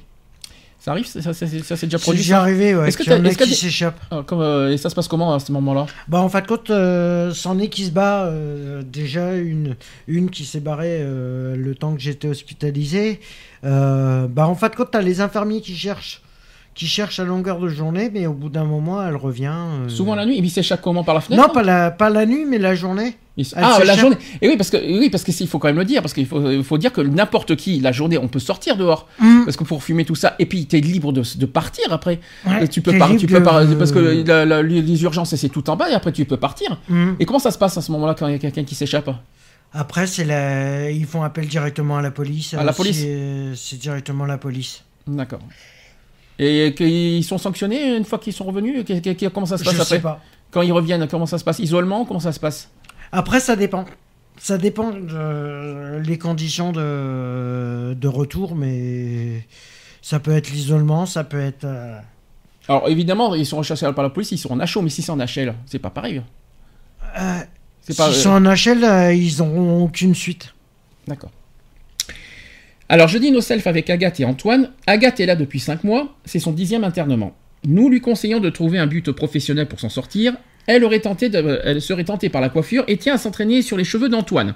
Selon l'INVS, seuls 40% des personnes porteuses d'un handicap psychique arrivent à trouver au- du travail. C'est vrai. Ça, par Ah. contre, je crois que c'est plus vrai, ça. Agathe poursuit en nous parlant euh, de la salle d'isolement qu'elle connaît bien. Prise de crise euh, de violence par le passé, elle a cassé du matériel et attaqué les aides-soignants. Et elle dit avoir été attachée de force, mais n'en conserve aucune rancune. Puis je rencontre Fatima. Fatima est une jeune femme d'une vingtaine d'années qui est venue me parler dans la salle commune. Elle est hospitalisée ici car elle vit très mal le fait d'avoir eu un enfant. Elle me raconte son désespoir et je lui dis plein de choses positives.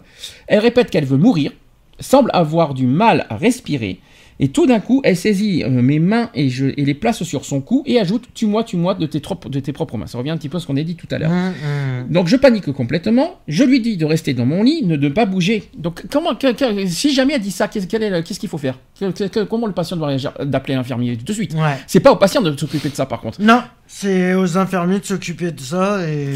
Un autre patient qui te dit tue-moi, tue-moi. Qu'est-ce qui, qu'est-ce, qu'est-ce, qu'est-ce que, comment le ré- Alors c'est vrai que c'est plus facile à dire parce que quand t'es shooté au médicament, t'es pas t'as pas forcément la notion de réalité.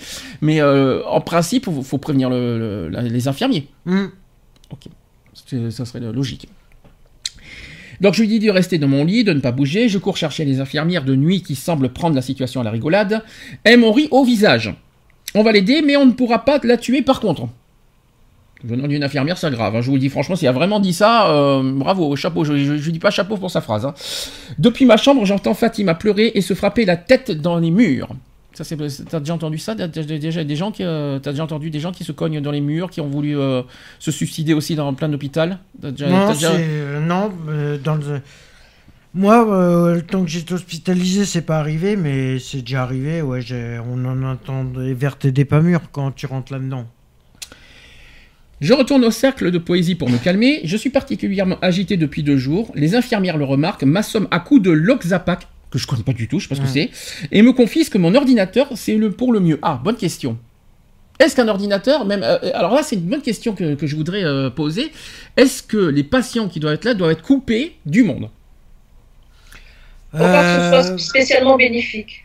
Alors pourquoi? Ben, Parce que ça, ça je, veux dire, ça les coupe encore plus de la réalité, ça les coupe encore plus euh, Hmm. euh, du, du, du, du monde extérieur. Et moi, pour moi, je, trouve que ça pourrait que renforcer leur, euh, leur sentiment d'insécurité, leur sentiment d'is- d'isolement. Mhm. Ouais, Est-ce que tu trouves qu'Internet est bénéfique pour les patients? Après, ça dépend les. euh, après, ça dépend. Quand je dis couper du monde, alors évidemment, téléphone un minimum. C'est clair qu'il faut un minimum, qu'il y ait de contact téléphonique. Mais est-ce que Bon, c'est après, il pour- y en a qui Est-ce qu'il faut, est-ce qu'il faut qu'ils aient Internet? Non, je pense pas. Eve. Bah, si ça peut permettre de garder un petit contact avec la famille, les amis, euh, euh, euh, voir comment le monde extérieur évolue. Ouais, mais même, il y en a, ils se, rend- ils se rendent pas forcément compte de ce qui se passe. euh, T'as beau leur parler de l'extérieur, t'as beau leur dire euh, ce qui se passe dans le monde extérieur, ils, euh, ils arrivent pas à, ils, ont, ils sont tellement shootés par les médocs qu'ils ils ont même plus la notion du... Je vais te poser, je vais te poser la, la même question parce que toi, tu l'as vécu ça, le, le- le coupa- le coupage du monde. Est-ce que ça a été bénéfique pour toi? Alors, téléphone y compris, hein. Je tiens à le préciser. Bah, personnellement, hum, ça a été... ça- Est-ce que ça t'a aidé à t'occuper uniquement de, ta- de tes, de- de tes maladies ou est-ce que tu étais euh, complètement paumé? Est-ce qu'au contraire, ça t'a permis de te concentrer uniquement sur, ta- sur tes. euh, sur tes euh, sur non, ta ça m'a permis, ouais, ça m'a permis un peu, ça m'a permis un peu de me concentrer sur moi-même, mais euh, après, c'est, ça dépend. Au bout d'un moment, ça devient. C'est avec la durée que c'est difficile. Ouais. Je pense que les premiers, les premiers jours, ça va. Les premiers jours, ça va. Les premières semaines, ça, la première semaine, ça a été. La- les premiers 15 jours, ça a été, mais une fois qu'au bout de 15 jours, c'est vrai que Donc tu le recommandes. monde extérieur a été plus fort que. Mais tu le recommandes quand même cette coupure du monde? Tu penses que c'est essentiel? Ouais. C'est Ouais, ouais. c'est vraiment primordial de le faire ça? Bah au moins, que- au moins ça te permet de savoir un peu où c'est que t'en es, ou euh, ça, ça te permet de te poser les questions de pourquoi t'es là et Voilà. et de te concentrer sur ça. Mm. Mais par contre, euh, à une durée limitée. C'est-à-dire pas, Ouais. pas pendant tout le séjour. Non. D'accord. Par contre, ça a duré limité. Ok. Moi, ça a duré 15 jours parce que voilà. Mais au bout de 15 jours, c'est vrai que. T'en pouvais plus. Ouais. Ok. Alors lundi, je fais ma lithiémie. Je dois rester un peu plus longtemps pour savoir si mon taux de lithium dans le sang influe de- sur mon comportement, sans pour autant mettre en danger ma santé. Je suis tellement shooté que je ne ressens plus pas la prise de sang. Ah ah. Hein. Alors ça, c'est fort quand même. Quand on est tellement shooté, on ne- on on n'a plus de sensation finalement. ça ça t'est arrivé ça? Le fait qu'on est, qu'on est, qu'on est tellement shooté qu'on ne ressent plus rien?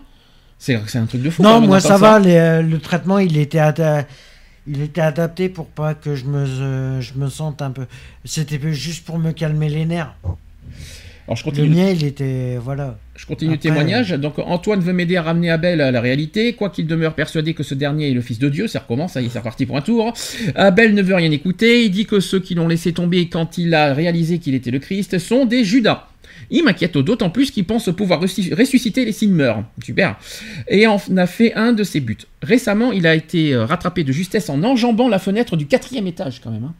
C'est un truc de fou. Ah, par contre, justement, comment, comment, euh, c'est ça qui m'inquiète. Les fenêtres, c'est censé être sécurisé. Normalement, les fenêtres sont sécurisées, mais elles sont. Elles sont C'est grand de- ouvert, c'est vraiment. Elles s'ouvrent de façon à ce que tu puisses pas passer euh, la tête. euh, tu peux. Tu... Elles sont ouvertes de quoi Allez. Euh, Oui, ça- voilà, que le bas. Oui, tu, peux Pas ouvrir la- que le bas. Tu peux pas Après, ouvrir ça ça entièrement. Non, tu peux pas l'ouvrir entièrement. Bah, j'espère bien, De parce que- façon à ce que tu puisses pas sortir. euh, Bah, voilà, il y a quand même une histoire, une histoire de sécurité aussi à l'intérieur qu'il faut Mhm. penser. Par contre, il y a une chose qu'ils ont oublié, ça, ça s'est déjà produit. Je vais, je vais raconter une histoire au niveau sécurité. Je parle des personnes suicidaires qui sont dans l'hôpital. Ils peuvent, ils- ils- on, vous, on vous confisque par exemple tout ce qui est lame de rasoir, tout ça, qu'on vous les donne. euh, tu, me, tu me confirmes normalement tout ce qui est. euh, on, vous, on vous- on vérifie vos sacs à Ouais. de. On regarde s'il n'y a pas de couteau, s'il n'y a pas de lame, tout ça. Ouais.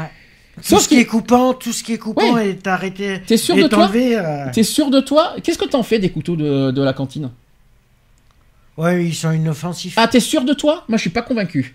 Parce que je suis désolé, tu sais qu'on peut piquer des, des couteaux dans la cantine sans que les infirmiers vérifient? Oui, ça c'est faisable, mais c'est pas des faisable. couteaux pointus. Tellement que c'est faisable, je l'ai fait.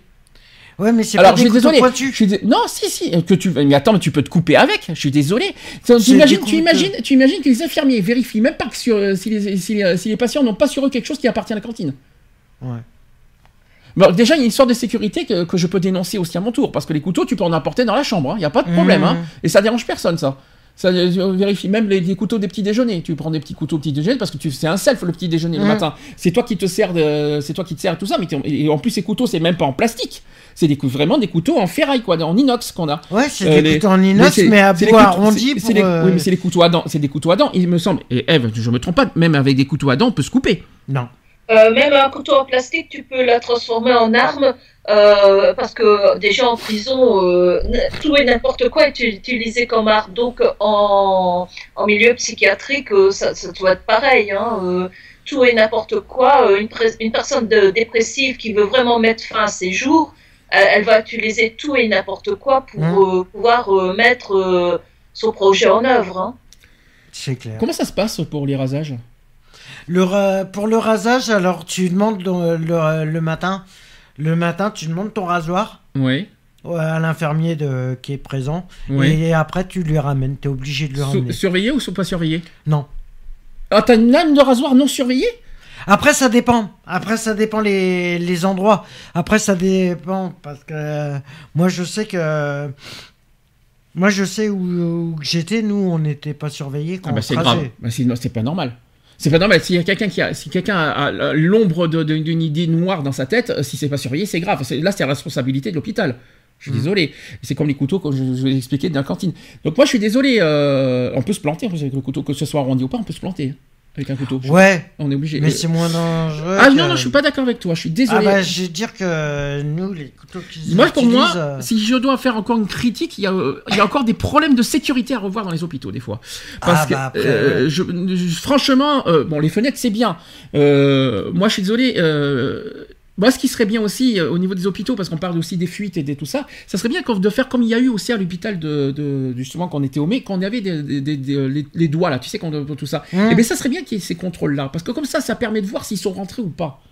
Quand, quand est-ce qu'ils sortent, quand est-ce qu'ils sortent Parce que comme ça, les infirmiers ont sur eux les contrôles de qui sort, qui sort pas, etc. Et puis comme, euh, voilà, parce que s'il y en a, il y en a qui peuvent sortir sans, sans, sans rien. Tandis que les portes, il faudrait que ça soit, il faudrait que ça soit électrisé maintenant les portes. Il faudrait, il faudrait pas qu'on qu'on sorte librement. Mais déjà, le, déjà le, le problème du qui est, c'est qu'en fin de compte, là, on essaye d'avoir de laisser le patient un peu autonome quand même. euh, Oui, mais ils peuvent sortir, mais avec, euh, comment on appelle ça, empreinte a- digitale. Mais il y en a dans les secteurs, euh, il y en a dans dans d'autres pavillons où, où ils sont surveillés euh, 24 heures sur 24. hein. Ouais, bon, Après, ça dépend les, les pathologies, mais si je peux me permettre, je trouve que côté sécurité, c'est pas encore ça. hein. Ça manque de sécurité. Ça manque encore. Il y, en a, il y a encore plein de bémols là-dessus, si je peux me permettre. Je sais Bah, pas déjà, le pavillon F, ils vont le détruire. Hein. Euh, Ça peu importe, euh, détruire ou pas détruire, je parle des hôpitaux, de, je parle pas, on parle Pour pas que de refaire. Digne, on parle des hôpitaux en général. Non, mais ouais, Euh, après. Ça euh, manque encore de, sécu- de sécurité. Je sais pas ce que t'en penses toi, Eve, de ton côté. Je sais pas ce que, ce que si, si, si ce que je dis est véritable ou si tu trouves pas un petit euh, exagéré ce que je dis. Mais est-ce que, est-ce que tu es d'accord avec ce que j'ai dit d'a- d'abord? Euh, oui, oui, tout à fait d'accord avec toi, parce que comme je disais, euh, euh, tout et n'importe quoi peut être utilisé contre, comme arme contre donc la personne qui veut vraiment mettre fin à ses jours. Mhm. Je veux dire, il faut être vraiment très vigilant. Tant que tant que la personne a ses pensées morbides dans la tête, comme je disais, tout et n'importe quoi peut servir d'arme. Une paire de draps pour se pendre ou que sais-je. Ah oui, on a oublié les draps, c'est vrai. Ouais, mais bon, pour euh, les, les draps, il faut d'abord euh, réussir à, à pendre le drap euh, sur, sur le plafond. Ça, par contre, c'est pas évident. ça- Ah, il n'y a pas ça, encore ça- longtemps, j'ai vu qu'il avait un jeune homme qui était incarcéré, qui s'est qui, qui s'est suicidé. Donc, euh, tu vois. euh, Ouais, mais ça, c'est en prison. Le problème, il est là, c'est que dans les hôpitaux psychiatriques, c'est pas les mêmes cellules. Et puis le plafond est plus haut, je crois. Ouais. Il est pas aussi bas que, les- que les prisons, je crois. hein, si je peux me Mais c'est pas les mêmes cellules déjà. Oui. C'est pas les mêmes, euh, c'est pas les mêmes conditions. Hmm. Parce qu'en en hôpital psychiatrique, pour se suicider, franchement, faut vraiment, euh, faut vraiment y aller. hein. Alors, je poursuis. Les jours passent et se ressemblent, mais je quitte l'hôpital aujourd'hui. Ma chambre vient d'être désinfectée et va être occupée par un homme. Celui-ci insulte les infirmières et refuse de porter le pyjama de circonstance. Ah ah, le fameux, pi- le fameux pyjama. Ben là, Moi, je l'avais pas. ouais, moi je pense que tous les hôpitaux ne le font pas ça, hein, les fameux pyjamas de Bah, le pyjama, il est, il est seulement obligatoire, c'est seulement si t'es en hospitalisation libre. T'es en hospitalisation d'office. oui. euh, libre, je crois que tu pouvais mettre tes, tes propres vêtements, il n'y a pas Ouais. de souci. Hein. Mais il y en a qui sont en hospitalisation d'office et qui avaient leurs propres vêtements. D'accord. Je crois qu'aujourd'hui ça a évolué ce, ce sujet. Ouais, ah ouais. Euh, J'en veux pas de ton putain de pyjama, j'aurai froid quand j'irai fumer mon héroïne. Sympa. C'est sympa lui. Pas de discours émouvant ni dieu humide pour mon départ. J'embrasse Patrick et Antoine. Il me donne un poème qu'il a écrit pour moi et je file prendre un taxi. En l'attendant, Maja, la suédoise en cavale, passe à mes côtés. Euh, elle s'adresse à moi comme si nous étions deux amis ou deux amantes. Wanna smoke smo- some weed me dit-elle. I wanna smoke some weed with you because you are the pretest here. Alors désolé, c'est en anglais. hein. Je pense qu'elle a dû être. Oui, parce qu'elle est suédoise, il faut pas l'oublier. Elle n'est pas française. Donc au moment où elle me répète qu'elle veut aller se promener avec moi, elle est rattrapée par les membres euh, du staff. Tandis qu'elle est raccompagnée de force euh, vers l'entrée, elle crie Si tu ne les regardes pas, ils ne peuvent pas nous voir. Ne les regarde pas, Louise, ne les regarde pas. Voilà, ça c'était le premier témoignage. Est-ce que vous avez des, des- est-ce qu'il y a des choses que vous reconnaissez? Est-ce qu'il y a des choses qui sont exagérées? Est-ce qu'il y a des choses qui ont évolué Je pense qu'à mon avis, il y a quand même des choses assez exagérées dedans parce que. il y a des choses qui ont évolué. Hein, je- Ouais, il y a des choses qui ont évolué. Mais il y a des choses qui sont encore aujourd'hui à revoir. Donc la sécurité, c'est clair. Le côté euh, que les infirmiers euh, s'occupent pas des patients, voilà. Et puis le côté trop médicaments, parce que le côté, il y en a qui disent je suis shooté, mais Mm. c'est quand même, quand même fort de dire Après ça. ça. dépend les ça, après ça dépend les traitements si c'est après ça dépend le cas des, des pathologies hein. toute pathologie a son propre traitement hein. Qu'est-ce que t'en penses, toi, Eve? Je, je- je- j'entends fort bien ce que Alex dit, mais je ne suis, je suis toujours pas convaincu que rendre quelqu'un complètement stone euh, soit bien pour euh, son, euh, l'évolution de, de- de sa maladie. Non, c'est parce que c'est pas ce que je dis. C'est c'est vrai que au niveau de la maladie, c'est vrai que ça n'avancera pas. Mais le, le problème il est, c'est que selon la pathologie de la personne, euh, Et Ça si sert à quoi Ça te sert à quoi d'être d'être shooté autant? Ça, ça, ça apporte quoi Bah, derrière ça, ça évite qu'ils s'en. euh, Mais c'est souvent, c'est des, souvent des antidépresseurs qui donnent. euh, Parce que moi, je sais que Oui, Mais ça apporte Des- quoi d'être d'être autant shooté? Ça apporte quoi? Qu'est- qu'est- Qu'est-ce que ça ça évite qu'ils se, qu'ils qu'ils se mettent en danger, ça évite qu'ils mettent les, les autres en danger, ça évite que. Parce que après. euh, Je sais pas, parce que après ça dépend des pathologies. Moi, je. je Toutes sais toutes que- les, patholo- toutes les pathologies sont, euh, sont bonnes à prendre. Il n'y a pas une pathologie plus grave qu'une autre. hein. Non, non, Euh, c'est sûr. Je suis C'est désolé. sûr, mais après, voilà. Euh, Je sais pas, moi, après, c'est chacun. De mettre en... Alors par contre, là où tu as raison, euh, je suis d'accord avec toi sur un point, c'est qu'effectivement, d'avoir autant de traitements, ça évite d'être de mettre en danger les autres patients. Ça par contre, Les autres je suis d'accord patients avec se toi. mettent en danger soi-même. Je suis d'accord avec toi parce que le côté agressif, le côté euh, tout ça qui. euh, La qui, euh, preuve, nous, on en a un où il était carrément euh, shooté du matin au soir parce que euh, il était, sinon, il est, il est, un- il est agressif avec tout le monde. Ouais, mais alors dans ce cas, c'est, est-ce que c'est une raison de parce qu'on est confronté aux autres patients de shooter autant les patients? Moi, je suis désolé. S'il y a que ça, autant être chacun dans sa chambre et on n'en parle plus. Au moins. Et, Ouais, et- mais même, autant euh, être chacun dans sa chambre et avoir moins de médicaments. Si t'as une personne d'agressive, euh, automatiquement, ça, c'est pour la tranquillité des autres, c'est pas évident. Alors c'est pour ça ils essayent de trouver des, des remèdes. euh, Mais comme j'ai dit, c'est pas parce qu'on est shooté aux médicaments qu'on est guéri et qu'on oublie les Ah non, problèmes. non, c'est sûr, sûr. Pour moi, euh, pour moi, être shooté euh, aux médicaments comme ça en permanence, c'est comme si on faisait une lobotomie chimique. Oui, mais il y a un autre mais problème. la- ouais, c'est. Et il ouais, y a un autre problème qu'il faut pas oublier, c'est qu'être shooté autant aux médicaments, on peut en devenir dépendant. Hum. Il y a aussi une histoire de dépendance aux médicaments. Derrière, puis le corps, tellement il s'habitue aux médicaments, et bien derrière, quand on sort, il y a, il y a un problème de, de, de- de sevrage. Après, Ah, on ben, a le problème, c'est que tu perds carrément la, la notion de la réalité Non, mais je parle pas de ça, je parle des conséquences aussi au niveau bio- bio- biologique, Ah, au, ben, niveau, au niveau du corps. Mais au niveau euh, du corps, automatiquement, tu, tu perds euh, carrément euh, la sensation euh, d'appartenir. Ton corps, euh, ton corps, c'est qu'à la limite, s'il flottait pas, euh, Mhm. dans, il irait pas. euh, Mais Eve, tu- quand tu en parles, c'est c'est quoi exactement que tu es contre? Tu es contre quoi? Qu'il y ait autant de médicaments, c'est ça? Oui. Parce que c'est quoi la différence entre les lobotomies qu'on pratiquait euh, jadis et maintenant? À part que c'est chimique et plus chirurgical. Mhm. Parce que la personne, je suis désolée, pour moi, c'est comme si elle subissait euh, une lobotomie, sauf que c'est chimique. D'accord. Elle n'est plus elle-même, ça, ça- ça- ça devient un légume. Oui, c'est ce que j'ai dit au début. c'est Ouais, mais bon, après, voilà. Mais moi, pour moi, euh, on ne peut pas évoluer avec une personne, euh, peu importe sa pathologie, euh, si elle est réduite à l'état de légume. Bah, je peux te dire que moi, personnellement, il y en a euh, dans, les, dans le service où j'ai- où j'étais, euh, où il y avait carrément des pathologies assez graves, et je vais te dire que les médicaments, euh, t'avais beau leur donner, euh, Bon, après, t'as le c'est comme s'ils en prenaient pas. hein. Après, Eve, t'as l'embarras du choix. T'as le choix entre une carotte, une, une courgette, une banane. euh, tu, tu t'as l'embarras du choix si tu veux, Eve, non? Tu, pré- Ouais, tu préfères, ouais, tu, ouais. tu Ben, préfères, moi, je, écoute, euh, je vais prendre une pomme, hein. ouais, tu préfères pas des pastèques, ça sera mieux, non? Un petit peu de rigolade, ça fait pas de mal parce que c'est vrai que c'est Ouais. difficile comme sujet. Alors, j'ai un autre témoignage. Vous avez mis- on va voir si ça rejoint un petit peu aussi ce qu'on dit. Donc, lorsqu'il rencontre, alors là, ça- là, c'est une histoire justement. On parlait d'une euh, d'un cas, quelqu'un qui, arrive de, qui peut être interné euh, par par la justice. Mhm. Eh bien, j'ai un exemple euh, de ce genre qui dit lorsqu'il rencontre le juge des libertés et de la détention, les patients hospitalisés contre leur volonté sont toujours accompagnés par des infirmiers et un avocat. Mm. L'audience individuelle dure une quinzaine de minutes. Chaque année en France, plusieurs centaines de personnes souffrant de troubles mentaux sont hospitalisées contre leur gré. La loi prévoit un contrôle strict de cette privation temporaire de liberté. Une citation qui dit Je me sens très bien, je ne comprends pas du tout pourquoi on m'a foutu ici. Le regard euh, sous les euh, cheveux et insulte, euh, hirsute hirsute plutôt.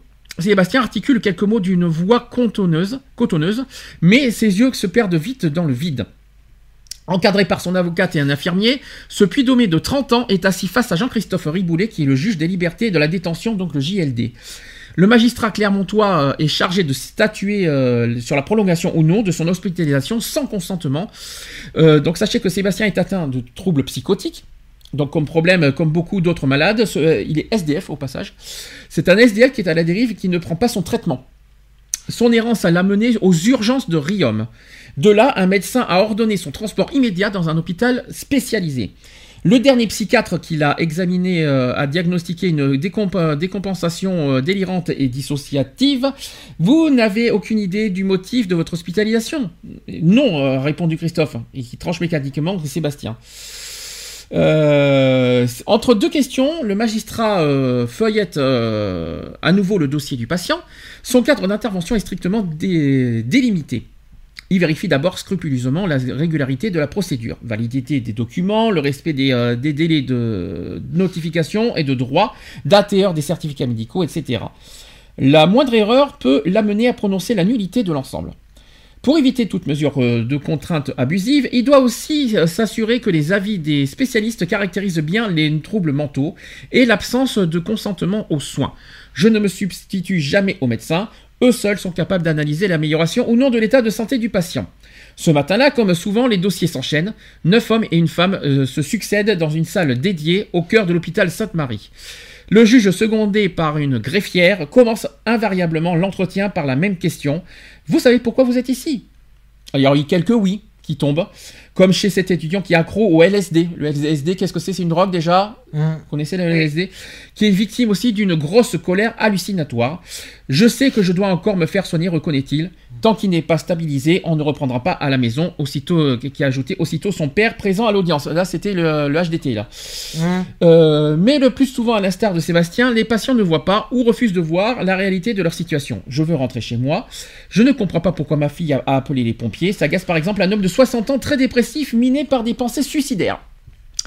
Laissez-moi partir, s'emporte un autre sexagénaire très agité, grand habitué des hôpitaux psychiatriques et recueilli fin octobre alors qu'il s'était mis en tête de faire le ménage dans une banque de chamalières. Décidément. Dans son cas, les médecins excluent pour l'heure tout retour à domicile. La curatrice qui le suit confirme, il, a été récupéré récemment euh, alors qu'il poussait un caddie à contresens sur une double voie. Son comportement est dangereux pour lui-même et pour les autres. Au terme de chaque échange, Jean-Christophe Riboulet qui prend le temps de délibérer au calme, ses décisions sont nécessairement euh, motivées par écrit, ce qui ne l'empêche pas d'expliquer et même de rassurer si besoin. Ne soyez pas inquiet, inquiet euh, glisse-t-il ainsi à un, schizophrène dont l'hospitalisation euh, vient d'être prolongée. C'est dans votre intérêt aujourd'hui de vous garder sous surveillance, mais personne n'a vocation à rester ici indéfiniment. Dès que votre état le permettra, vous irez poursuivre vos soins chez vous. Merci, monsieur le juge, murmure le patient en quittant lentement la pièce. Qu'est-ce que vous en pensez de cette méthode? Je voulais qu'on en parle. Ouais, j'en suis, j'en suis pas très fan. C'est vrai. Déjà, que- est-ce que vous êtes d'accord qu'un patient doit être hospitalisé contre son gré? Ça, c'est le premier, la, première base, Bah. la première question. personnellement, après ça dépend, ça dépend moi, parce que ça dépend parce que ça dépend ce qu'il a fait ou dans quel état on l'a retrouvé. Alors, on va faire du cas par cas. Dans le cas où il met en en danger euh, les autres.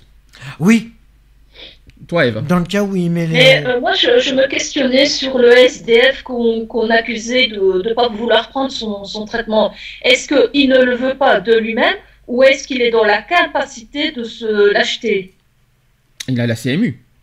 C'est vrai que nous, en France, on a la la CMU. donc- CMU Oui, nous, en France, on a ça. Donc, euh, en principe, il est censé avoir la CMU automatiquement en étant SDF. Donc, euh, en principe, il a. Après, s'il a pas fait la demande de CMU, c'est sûr que. Ah oui, après, est-ce qu'il a les pouvoirs de faire les papiers Mais après, il y a, il y a les instances sociales pour ça aussi. Mm. Donc, euh, en principe, hein, en principe, c'est comme ça. principe, voilà. Il y a les instances sociales pour, Il y a, euh, il y a de l'aide euh, pour le faire. alors, euh, Si je peux me permettre. Parce que je me dis alors, c'est comme le serpent qui se mord la queue, quoi. C'est une, une boucle sans fin.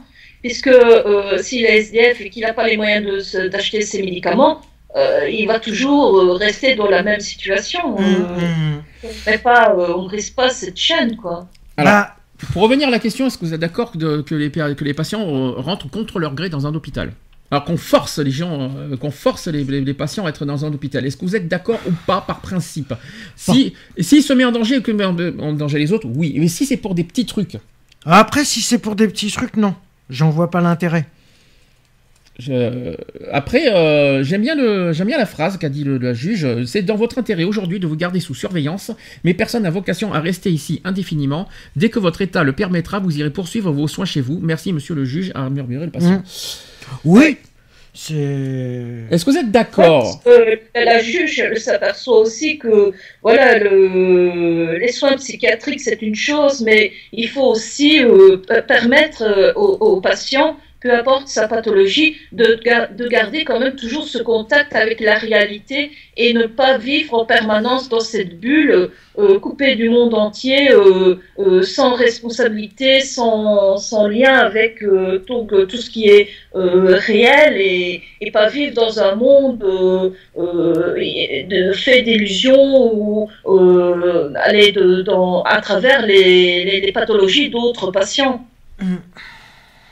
Avez-vous d'autres choses à fournir, d'autres choses à dire? Non. Eve, est-ce que tu as, d'autres critiques à fournir?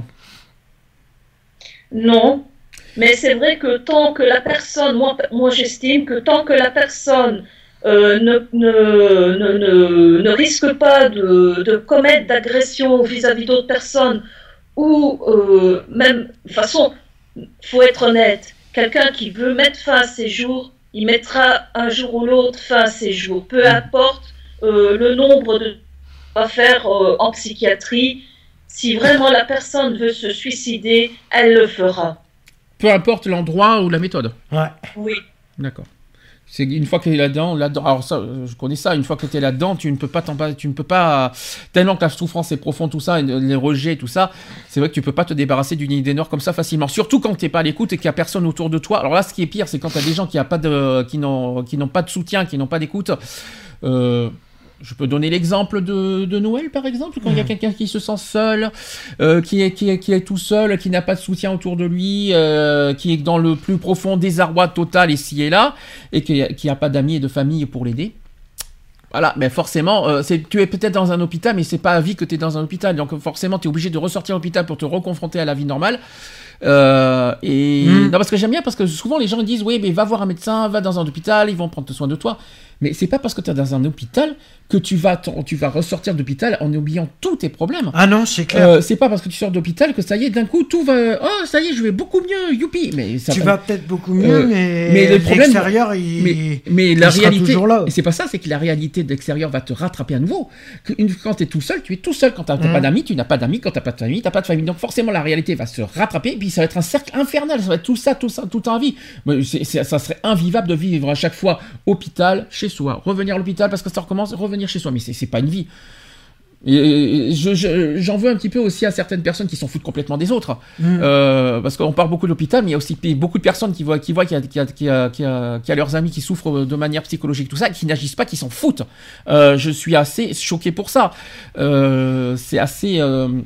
Ah, trop- mais ça, c'est... Ça existe, et ça existe. Ça existe en plus, malheureusement, c'est Ça- ça le problème, c'est que ça existe. Qui et- prend même pas de nouvelles, qui Mhm. s'inquiète pas, qui, euh, qui c'est pour moi c'est, je, faut le dire. Et après, tu y considères ça, euh, les personnes qui font ce- ce genre de truc-là, moi je les considère pas comme des amis, c'est tout. Je sais que c'est souvent un truc, c'est un grand coup de gueule que j'ai passé personnellement pendant la période de Noël et que je dois aussi en parler. Mais il faut se dire une chose que l'hôpital ne fait pas tout. C'est pas, Mhm. c'est pas des magiciens. C'est ça que c'est pour ça que c'est pour ça aussi que même les- je sais que les amis sont pas des magiciens non plus. Ils peuvent pas tout aider. Mais le- la différence entre les amis et l'hôpital, c'est que les amis sont censés être plus proches et connaissent plus leurs amis que les, les hôpitaux. Les Mhm. hôpitaux, ce sont quoi? Des inconnus, des étrangers. Tu- C'est plus facile de, de, de- de- de parler de, ses souffrances à des amis, à des proches, qu'à des, des étrangers qui ne connaissent même pas ta vie, qui te, qui, et en plus qui s'occupent même pas de toi, qui s'en qui s'en fichent complètement. Une fois que tu sors de l'hôpital, bah t'es oublié, tu n'existes plus. Ouais. À part le CMP, mais le CMP c'est pas tous les jours. Le le CMP t'as rendez-vous quoi de tous les combien? Tous les, Tous les tous 15 les, jours, tous ça les- peut être tous les tous mois, tous les deux mois. Donc tu Après, peux- ça- non, tu vois ça peut psychiatre. être euh, tous les 15 jours, ça peut être toutes les semaines. C'est urgent, être, oui, mais euh, euh, je sais que euh, les euh, selon les, ouais, mais c'est pas tout le temps, mais c'est pas tous les jours. Alors patients, mais... mais c'est pas tous les jours que tu vois le CMP et que tu vois un psychiatre. C'est un exemple aussi. Donc quand tu sors de l'hôpital, t'es pas forcément aussi en sécurité parce que tu vois pas forcément une psychiatre tous les jours. Voilà. Et donc il y a aussi non, quelque la part. psy, moi je la vois, je la vois le 14 là. Donc je me permets. Février, bien sûr. Si, euh, parce que demain ça va être difficile. Non, la- c'est- le 14 février. Non, parce que demain c'est le 14 janvier, c'est dimanche demain, ça va être un peu compliqué quand tu dis le 14, c'est pour ça. Et donc, je disais que euh, ce contexte-là, c'est que c'est- je trouve que ça trop facile. Il y a certaines personnes quand tu es en détresse totale, mentale, et qu'il y a personne qui agit, qui s'en fiche complètement parce qu'ils se disent Mhm. qu'il faut voir des professionnels de santé. Euh, non, les professionnels de santé, je tiens à le dire, les professionnels de santé, oui, ils, ils servent à écouter, mais c'est pas eux qui vont euh, Résoudre, résoudre les euh, problèmes, alors que mm. euh, les, euh, dans le sens où ils te connaissent pas, ce sont des étrangers. Et puis, est-ce que, est-ce que déjà, je vais vous poser une question plus simple, est-ce que vous arrivez facilement à vous confier à des étrangers, Pas forcément. mais y compris des professionnels de santé Non, non. Est-ce que c'est euh, facile pour vous de parler et d'évoquer- de parler de vos souffrances à un professionnel de français Est-ce que pour vous c'est évident? Est-ce que c'est facile? Euh, non, pas spécialement, non. Même moi, hein, ça m'est déjà arrivé de, de bloquer, d'avoir un blocage euh, devant un professionnel de santé. Ça m'est déjà arrivé. Devant la psy, ça m'est arrivé d'avoir un blocage. Alors, je parle pas de- forcément de psychiatre, on peut parler Non, aussi mais- des infirmières, euh, tout, Ah, mais, les vraiment tout, tout. hein. Mais moi, le problème, c'était pensant. euh, le problème, c'est que moi, je me confiais pas aux infirmières parce que euh, j'allais pas les vers eux spécialement parce que euh, je voulais tout garder en moi et je préférais parce que moi, euh, pensant être incompris. Voilà. Et toi, Eve, est-ce que tu arriverais facilement Alors, tu préférerais qui euh, Je vais te poser la question parce que tu n'as pas forcément vécu ce qu'on a vécu. Est-ce que tu préférerais mieux parler de tes problèmes à tes amis ou à des professionnels de santé? À qui tu, euh, Avec qui tu te sentirais le mieux? Est-ce que tu te sentirais mieux dans un hôpital psychiatrique parce que tu souffres? Est-ce que tu, te sens- est-ce que tu préfères mieux qu'il y ait des amis autour de toi qui te soutiennent et qui t'aident à évoluer et à avancer? Qu'est-ce que tu préférerais Ouais. comme situation? Moi, franchement, euh, les amis, oui. Ouais. Pour toi, c'est essentiel, des amis? Oui. Sans amis, euh, imaginons que tu n'as pas d'amis, que tu es obligé de voir les professionnels de santé, est-ce que tu arriverais à évoluer, à avancer? Ben, j'ai déjà parlé à une psychologue, hein, c'est pas ça. euh, euh, de toute façon, comme elle le disait, j'avais bien compris ce qui, n'avait pas été dans ma vie et j'avais bien compris ce qu'il me fallait, ce qu'il me fallait plus pour justement être bien dans ma peau. Mais euh, c'est vrai que euh, les amis, euh, pour moi, c'est- primordial. quand tu... faut pas forcément en avoir euh, 100 ou 1000, hein, mais on, du moment où on a un ou allez, on va dire un ou deux bons amis sur qui on peut compter, voilà, et comme eux aussi ils peuvent compter sur nous parce que c'est pas que dans un sens, Bien il faut sûr. que ce soit Ah, dans les deux sens. bien sûr. Tout à fait. Parce qu'il ne faut pas, il faut pas se dire qu'on est unique, on est tout seul à avoir des problèmes. Tout le monde a des problèmes. Et c'est justement réciproque. On écoute ses amis, on échange Tiens. des amis. Je je sais pas comment expliquer, mais il faut que ça soit réciproque. Bah, ça juste pour vous donner un exemple, moi je sais que Séverine elle a un, un ami euh, sur lequel elle peut compter et que lui aussi il peut compter. Oui, mais que toi tu comptes pas par contre. Parce que c'est Que pas- moi je peux pas compter sur Euh, lui alors, parce que tout, déjà qu'on s'entend pas. Oui. Moi déjà moi j'apprécie pas. C'est pas que je non mais, l'apprécie non mais c'est pas, personnel, que- c'est personnel, on va pas en parler, c'est Ouais. personnel. C'est on va- C'est c'est, que euh, moi je le voilà. qu'on n'en parle pas, et- n'en parle pas, n'en parle pas. C'est personnel. Donc, euh, ce que je veux dire par là, c'est parce qu'il y a eu, voilà, vous connaissez, vous connaissez ce qui m'est arrivé à- euh, dans ma période noire à Noël. Vous le connaissez, toi, Eve, tu le connais encore plus parce que tu l'as Oui. vu euh, de tes propres yeux. Et euh, ce que je veux dire par là, ce qui est triste dans ces moments-là, je parle pas forcément de la période de Noël, mais c'est quand il y a quelqu'un qui est en détresse totale, morale, psychologiquement, mais que tout le monde s'en fiche et n'agit pas. Et là, il y a une erreur qui s'est produite euh, pendant cette période-là, et je tiens à vous le dire à tout le monde hein, qui écoute hein, en ce moment. Quand vous voyez qu'il y a une personne qui est en détresse, agissez. N'écoutez pas forcément ce qu'il dit. Quand il y a quelqu'un qui dit je veux être tout seul, ne, le laissez pas tout seul. Parce que justement, c'est en le laissant tout seul qu'il va faire des conneries, la personne. Et qu'il a des tendances à vouloir faire des conneries. Parce que justement, vous le mettez quelque part en danger en le laissant tout seul. Donc quand on est en détresse, on dit n'importe quoi. On a des idées noires, donc euh, quand on a des idées noires, des idées sombres, on dit n'importe quoi par écrit, exprès pour être seul, pour faire des conneries. Et ben c'est là l'erreur de, justement des amis. C'est d'avoir écouté à 100% mot pour mot tout ce qui a été dit sans agir. Et c'est là l'erreur que je tiens à préciser, que je souhaite dénoncer euh, à certaines personnes qui me connaissent et qui n'ont pas agi. Si je peux me permettre. Non, parce que ça, c'est une grosse erreur. Je me demande pourquoi les amis sont des amis. Parce que des amis sont censés protéger ses amis aux- et, et faire attention aux autres. Euh, ses amis, quand je parle d'amis, amis, hein, je parle pas des, euh, des, euh, des connaissances, tout ça. Euh, Eux, je les compte, je les compte pas. Les connaissances que je connais pas sur Facebook, par exemple, je, je vais pas les, je vais pas les, euh, je vais pas les comptabiliser. Moi, je parle des vrais amis, des proches, tout ça, qui n'agissent pas, qui ne réagissent pas et qui ne, qui ne, qui ne sent, qui, on dirait, on dirait même, parce qu'ils ne détectent pas le danger derrière. Ils ne détectent Bah. pas. Est-ce que pour est-ce que vous trouvez ça normal de euh, quelqu'un qui dit qui vous dit par exemple euh, mot pour mot je souhaite être seul à Noël je suis en détresse je vais faire une connerie Euh, et puis en plus pire encore quelqu'un en plus il peut acheter un whisky à côté il vous montre en photo et puis personne n'agit moi je trouve ça je trouve ça étonnant c'est c'est assez c'est assez Ouais. il y a Bah, personne qui agit Tu prends le, assez- tu prends le cas. euh, tu prends le cas récemment. euh, après. C'est un exemple, mais il y a Ouais, personne qui non, agit. Il- il- vous voyez, il, déconne, Ouais, après, à plein nez, il déconne à plein tube sur Facebook. Il, il vous montre par exemple une photo sur, euh, de whisky euh, en plein nez qui veut, alors qu'il supporte pas l'alcool, mais personne n'agit, personne, euh, personne n'est sensibilisé. Moi, je trouve ça choquant. Voilà. Je... Donc, Bah après c'est euh, ouais si si c'est pour une, personne qui montre ça et qui supporte pas l'alcool, euh, je vois pas pourquoi il a été cherché. Pour quelqu'un qui supporte pas l'alcool, prendre une bouteille d'alcool, euh, je j'en vois pas les raisons. Euh, je trouve ça illogique, Mhm, déjà. bien sûr. C'est déjà complètement stupide. Qui n'a pas été entamé en plus. Et qui n'a pas. Ah, en plus En plus Alors, euh, ouais, non, c'est encore deux fois plus stupide. Mais c'est parce que, voilà, au bout d'un moment, il y a, il y a eu une part de, su- euh, de lucidité quelque part. C'est qui s'est dit. euh, Ouais, je sais pas. Je sais Non mais il y a moi, pas, non mais il y a peut-être une part de lucidité parce qu'il faut parce qu'il a, il a, il a, il sûrement repris le, le contrôle de son esprit. C'est sûrement ça. Mais une fois qu'il est pas dans son esprit, qu'il est pas dans son état normal, il y a personne qui agit. Ouais. Et Après, euh, personne, personne agit, il ignore, il parle pas. Moi, j'avoue que, j'avoue, j'avoue que c'est grave. Moi, je trouve ça très, très grave. Je, voilà, je dis ça pendant la période de Noël parce que voilà, il y a eu cette période-là, beaucoup l'ont vécu. Je pense que cette, euh, ce moment-là, le, le côté solitude à Noël. Euh, D'ailleurs, j'ai une pensée pour toutes les personnes qui ont vécu ce- Mhm. ça à Noël. Je, je suis de tout cœur avec eux et avec elles, bien sûr, qui ont vécu, voilà, qui ont vécu des drames l'année dernière, euh, qui ont vécu de, bah là, des pertes de proches, euh, des pertes d'enfants, des pertes, euh, tout ça et tout ça, etc. Qui, qui, Oui, il y en a, c'est simplement parce que les fêtes n'est plus. qui n'ont pas de famille.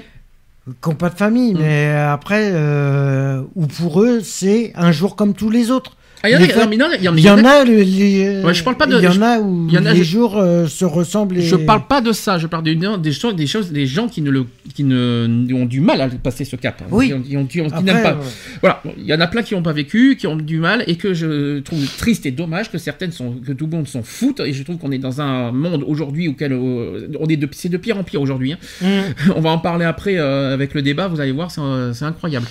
Mais toi, Eve, t'as, t'as quelque chose à dire là-dessus aussi? C'est ce que je viens de dire, t'as quelque chose à rajouter? Euh, C'est vrai que c'est- c'est une période extrêmement difficile pour euh, pas mal de personnes. Euh, il faut pas forcément être chrétien pour euh, euh, voir euh, cette fête-là euh, avec euh, une immense solitude. On peut, voilà, on peut très bien euh, se sentir immen- immensément seul euh, durant cette période euh, sans vouloir euh, fêter spécialement cette fête-là.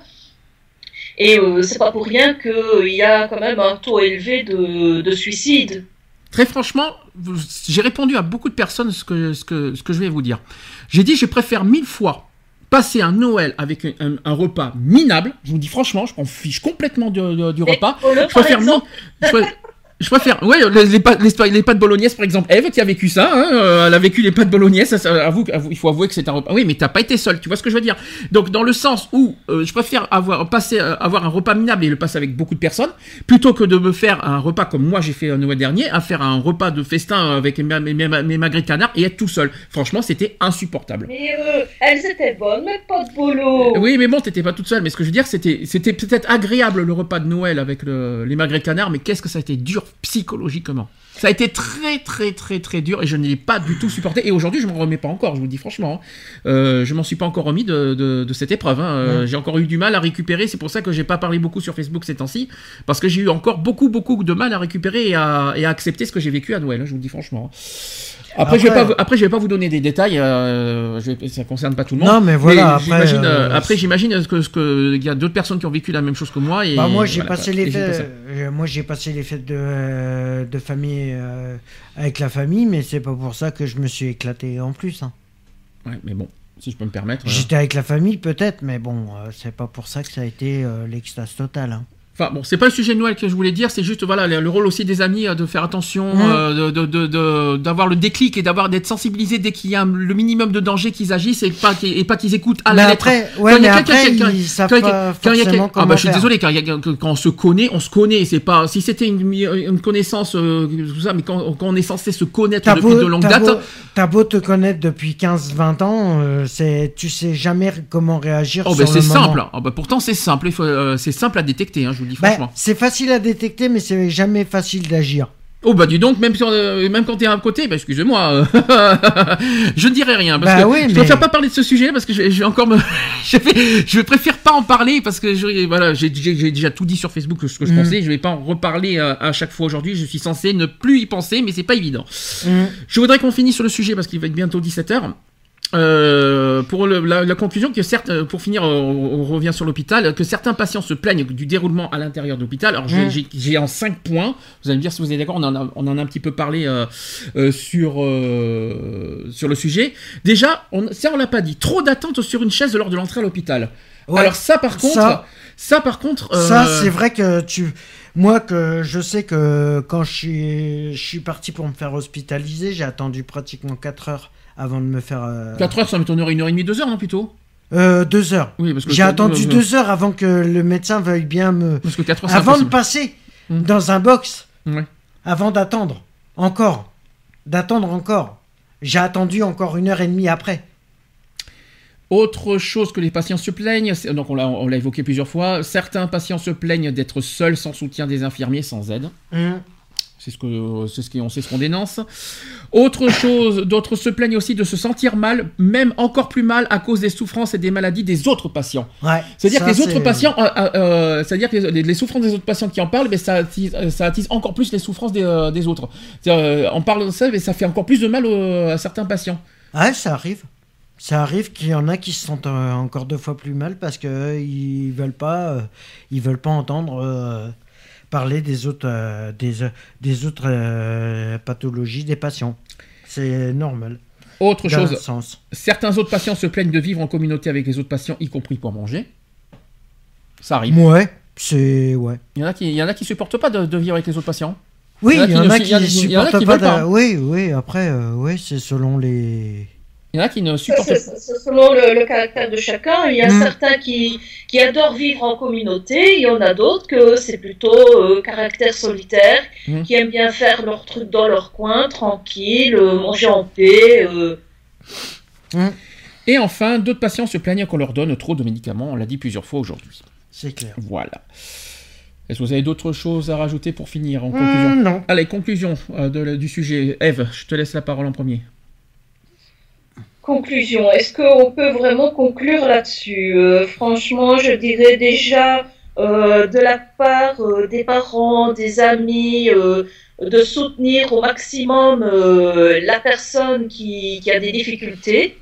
Ne pas hésiter de contacter des spécialistes pour pouvoir comment savoir agir vis-à-vis de cette personne-là, parce que parfois, s'ils se sentent dépassés par la situation, s'ils ne savent pas comment euh, agir vis-à-vis de la personne, euh, ben, demander aussi de l'aide, dire voilà, moi j'ai telle personne qui a tel problème, euh, je sais pas moi, il est dépressif, euh, il est schizophrène, il est bipolaire, et je ne sais pas toujours comment agir par rapport à, ces périodes de crise, de doute, etc. Et j'aimerais voilà, avoir de l'aide moi aussi pour pouvoir l'aider au mieux. Alors à toi, qu'est-ce que je veux dire? Non, moi personnellement, c'est de. Ouais, si vous avez des amis, euh, je vais prendre le terme euh, amis, parce que. On parle des hôpitaux psychiatriques, je parle pas de l'amitié. hein. Euh, par rapport aux hôpitaux psychiatriques, euh, non, j'ai pe- personnellement rien à dire, à part un peu plus de surveillance, un peu plus de d'écoute au niveau des patients, euh, voilà. Alors c'est ouais, bon, ça c'est un petit peu la critique qu'on a qu'on a dit. C'est vrai que la conclusion c'est simple, c'est que ça- c'est vrai qu'il y a eu pas mal d'évolutions sur euh, dans Oui, le domaine de l'hôpital psychiatrique, mais je trouve que c'est pas encore suffisant. Euh, Non, il y a encore beaucoup, il y a domaines à encore- preuve- Il y a encore beaucoup de choses à travailler, beaucoup de choses à revoir. euh, voilà, comme tu as dit, euh, voilà, pour moi, le, le- le- la chose la plus. le- la- une des bases les plus fondamentales euh, là-dedans, c'est le rôle des infirmiers. Les infirmiers ne sont pas dans du bureau, euh, ils sont là pour s'occuper des patients et de faire attention que les- que- que- qu'il n'y a pas de problème entre patients, si je peux me Mm. permettre.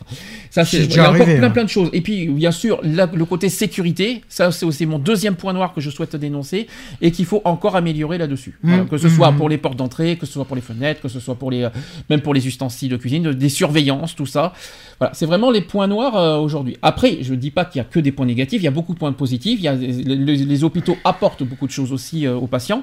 Quand on sort des hôpitaux, il me semble qu'on est assez satisfait de temps en temps euh, de, ce qu'on a accompli dans les hôpitaux. Il y en a certains qui sont déçus, il y en a qui sont très satisfaits. Mm. Faut être honnête aussi, il faut pas dire n'importe quoi. Mais Bah ce n'est pas. il y en mais- a, ils mais- n'ont pas de changement. euh, mais ce n'est pas, mais on est satisfait, mais on n'est pas à 100% satisfait. Ouais. Et moi, ce que, ce que j'espère, c'est qu'on est, euh, que les patients sortent vraiment tranquilles des hôpitaux sans, euh, sans, sans problème. Mm. C'est le principe de base des hôpitaux, que les, que les patients sortent à 100% euh, en confiance et sans, sans qu'il y ait de risque derrière.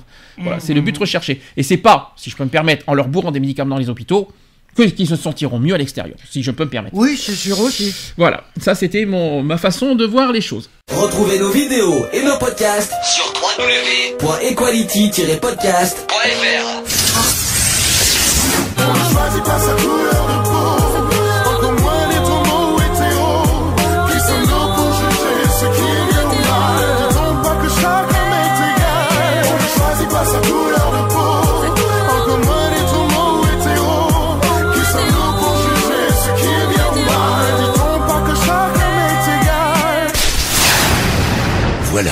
c'est fini.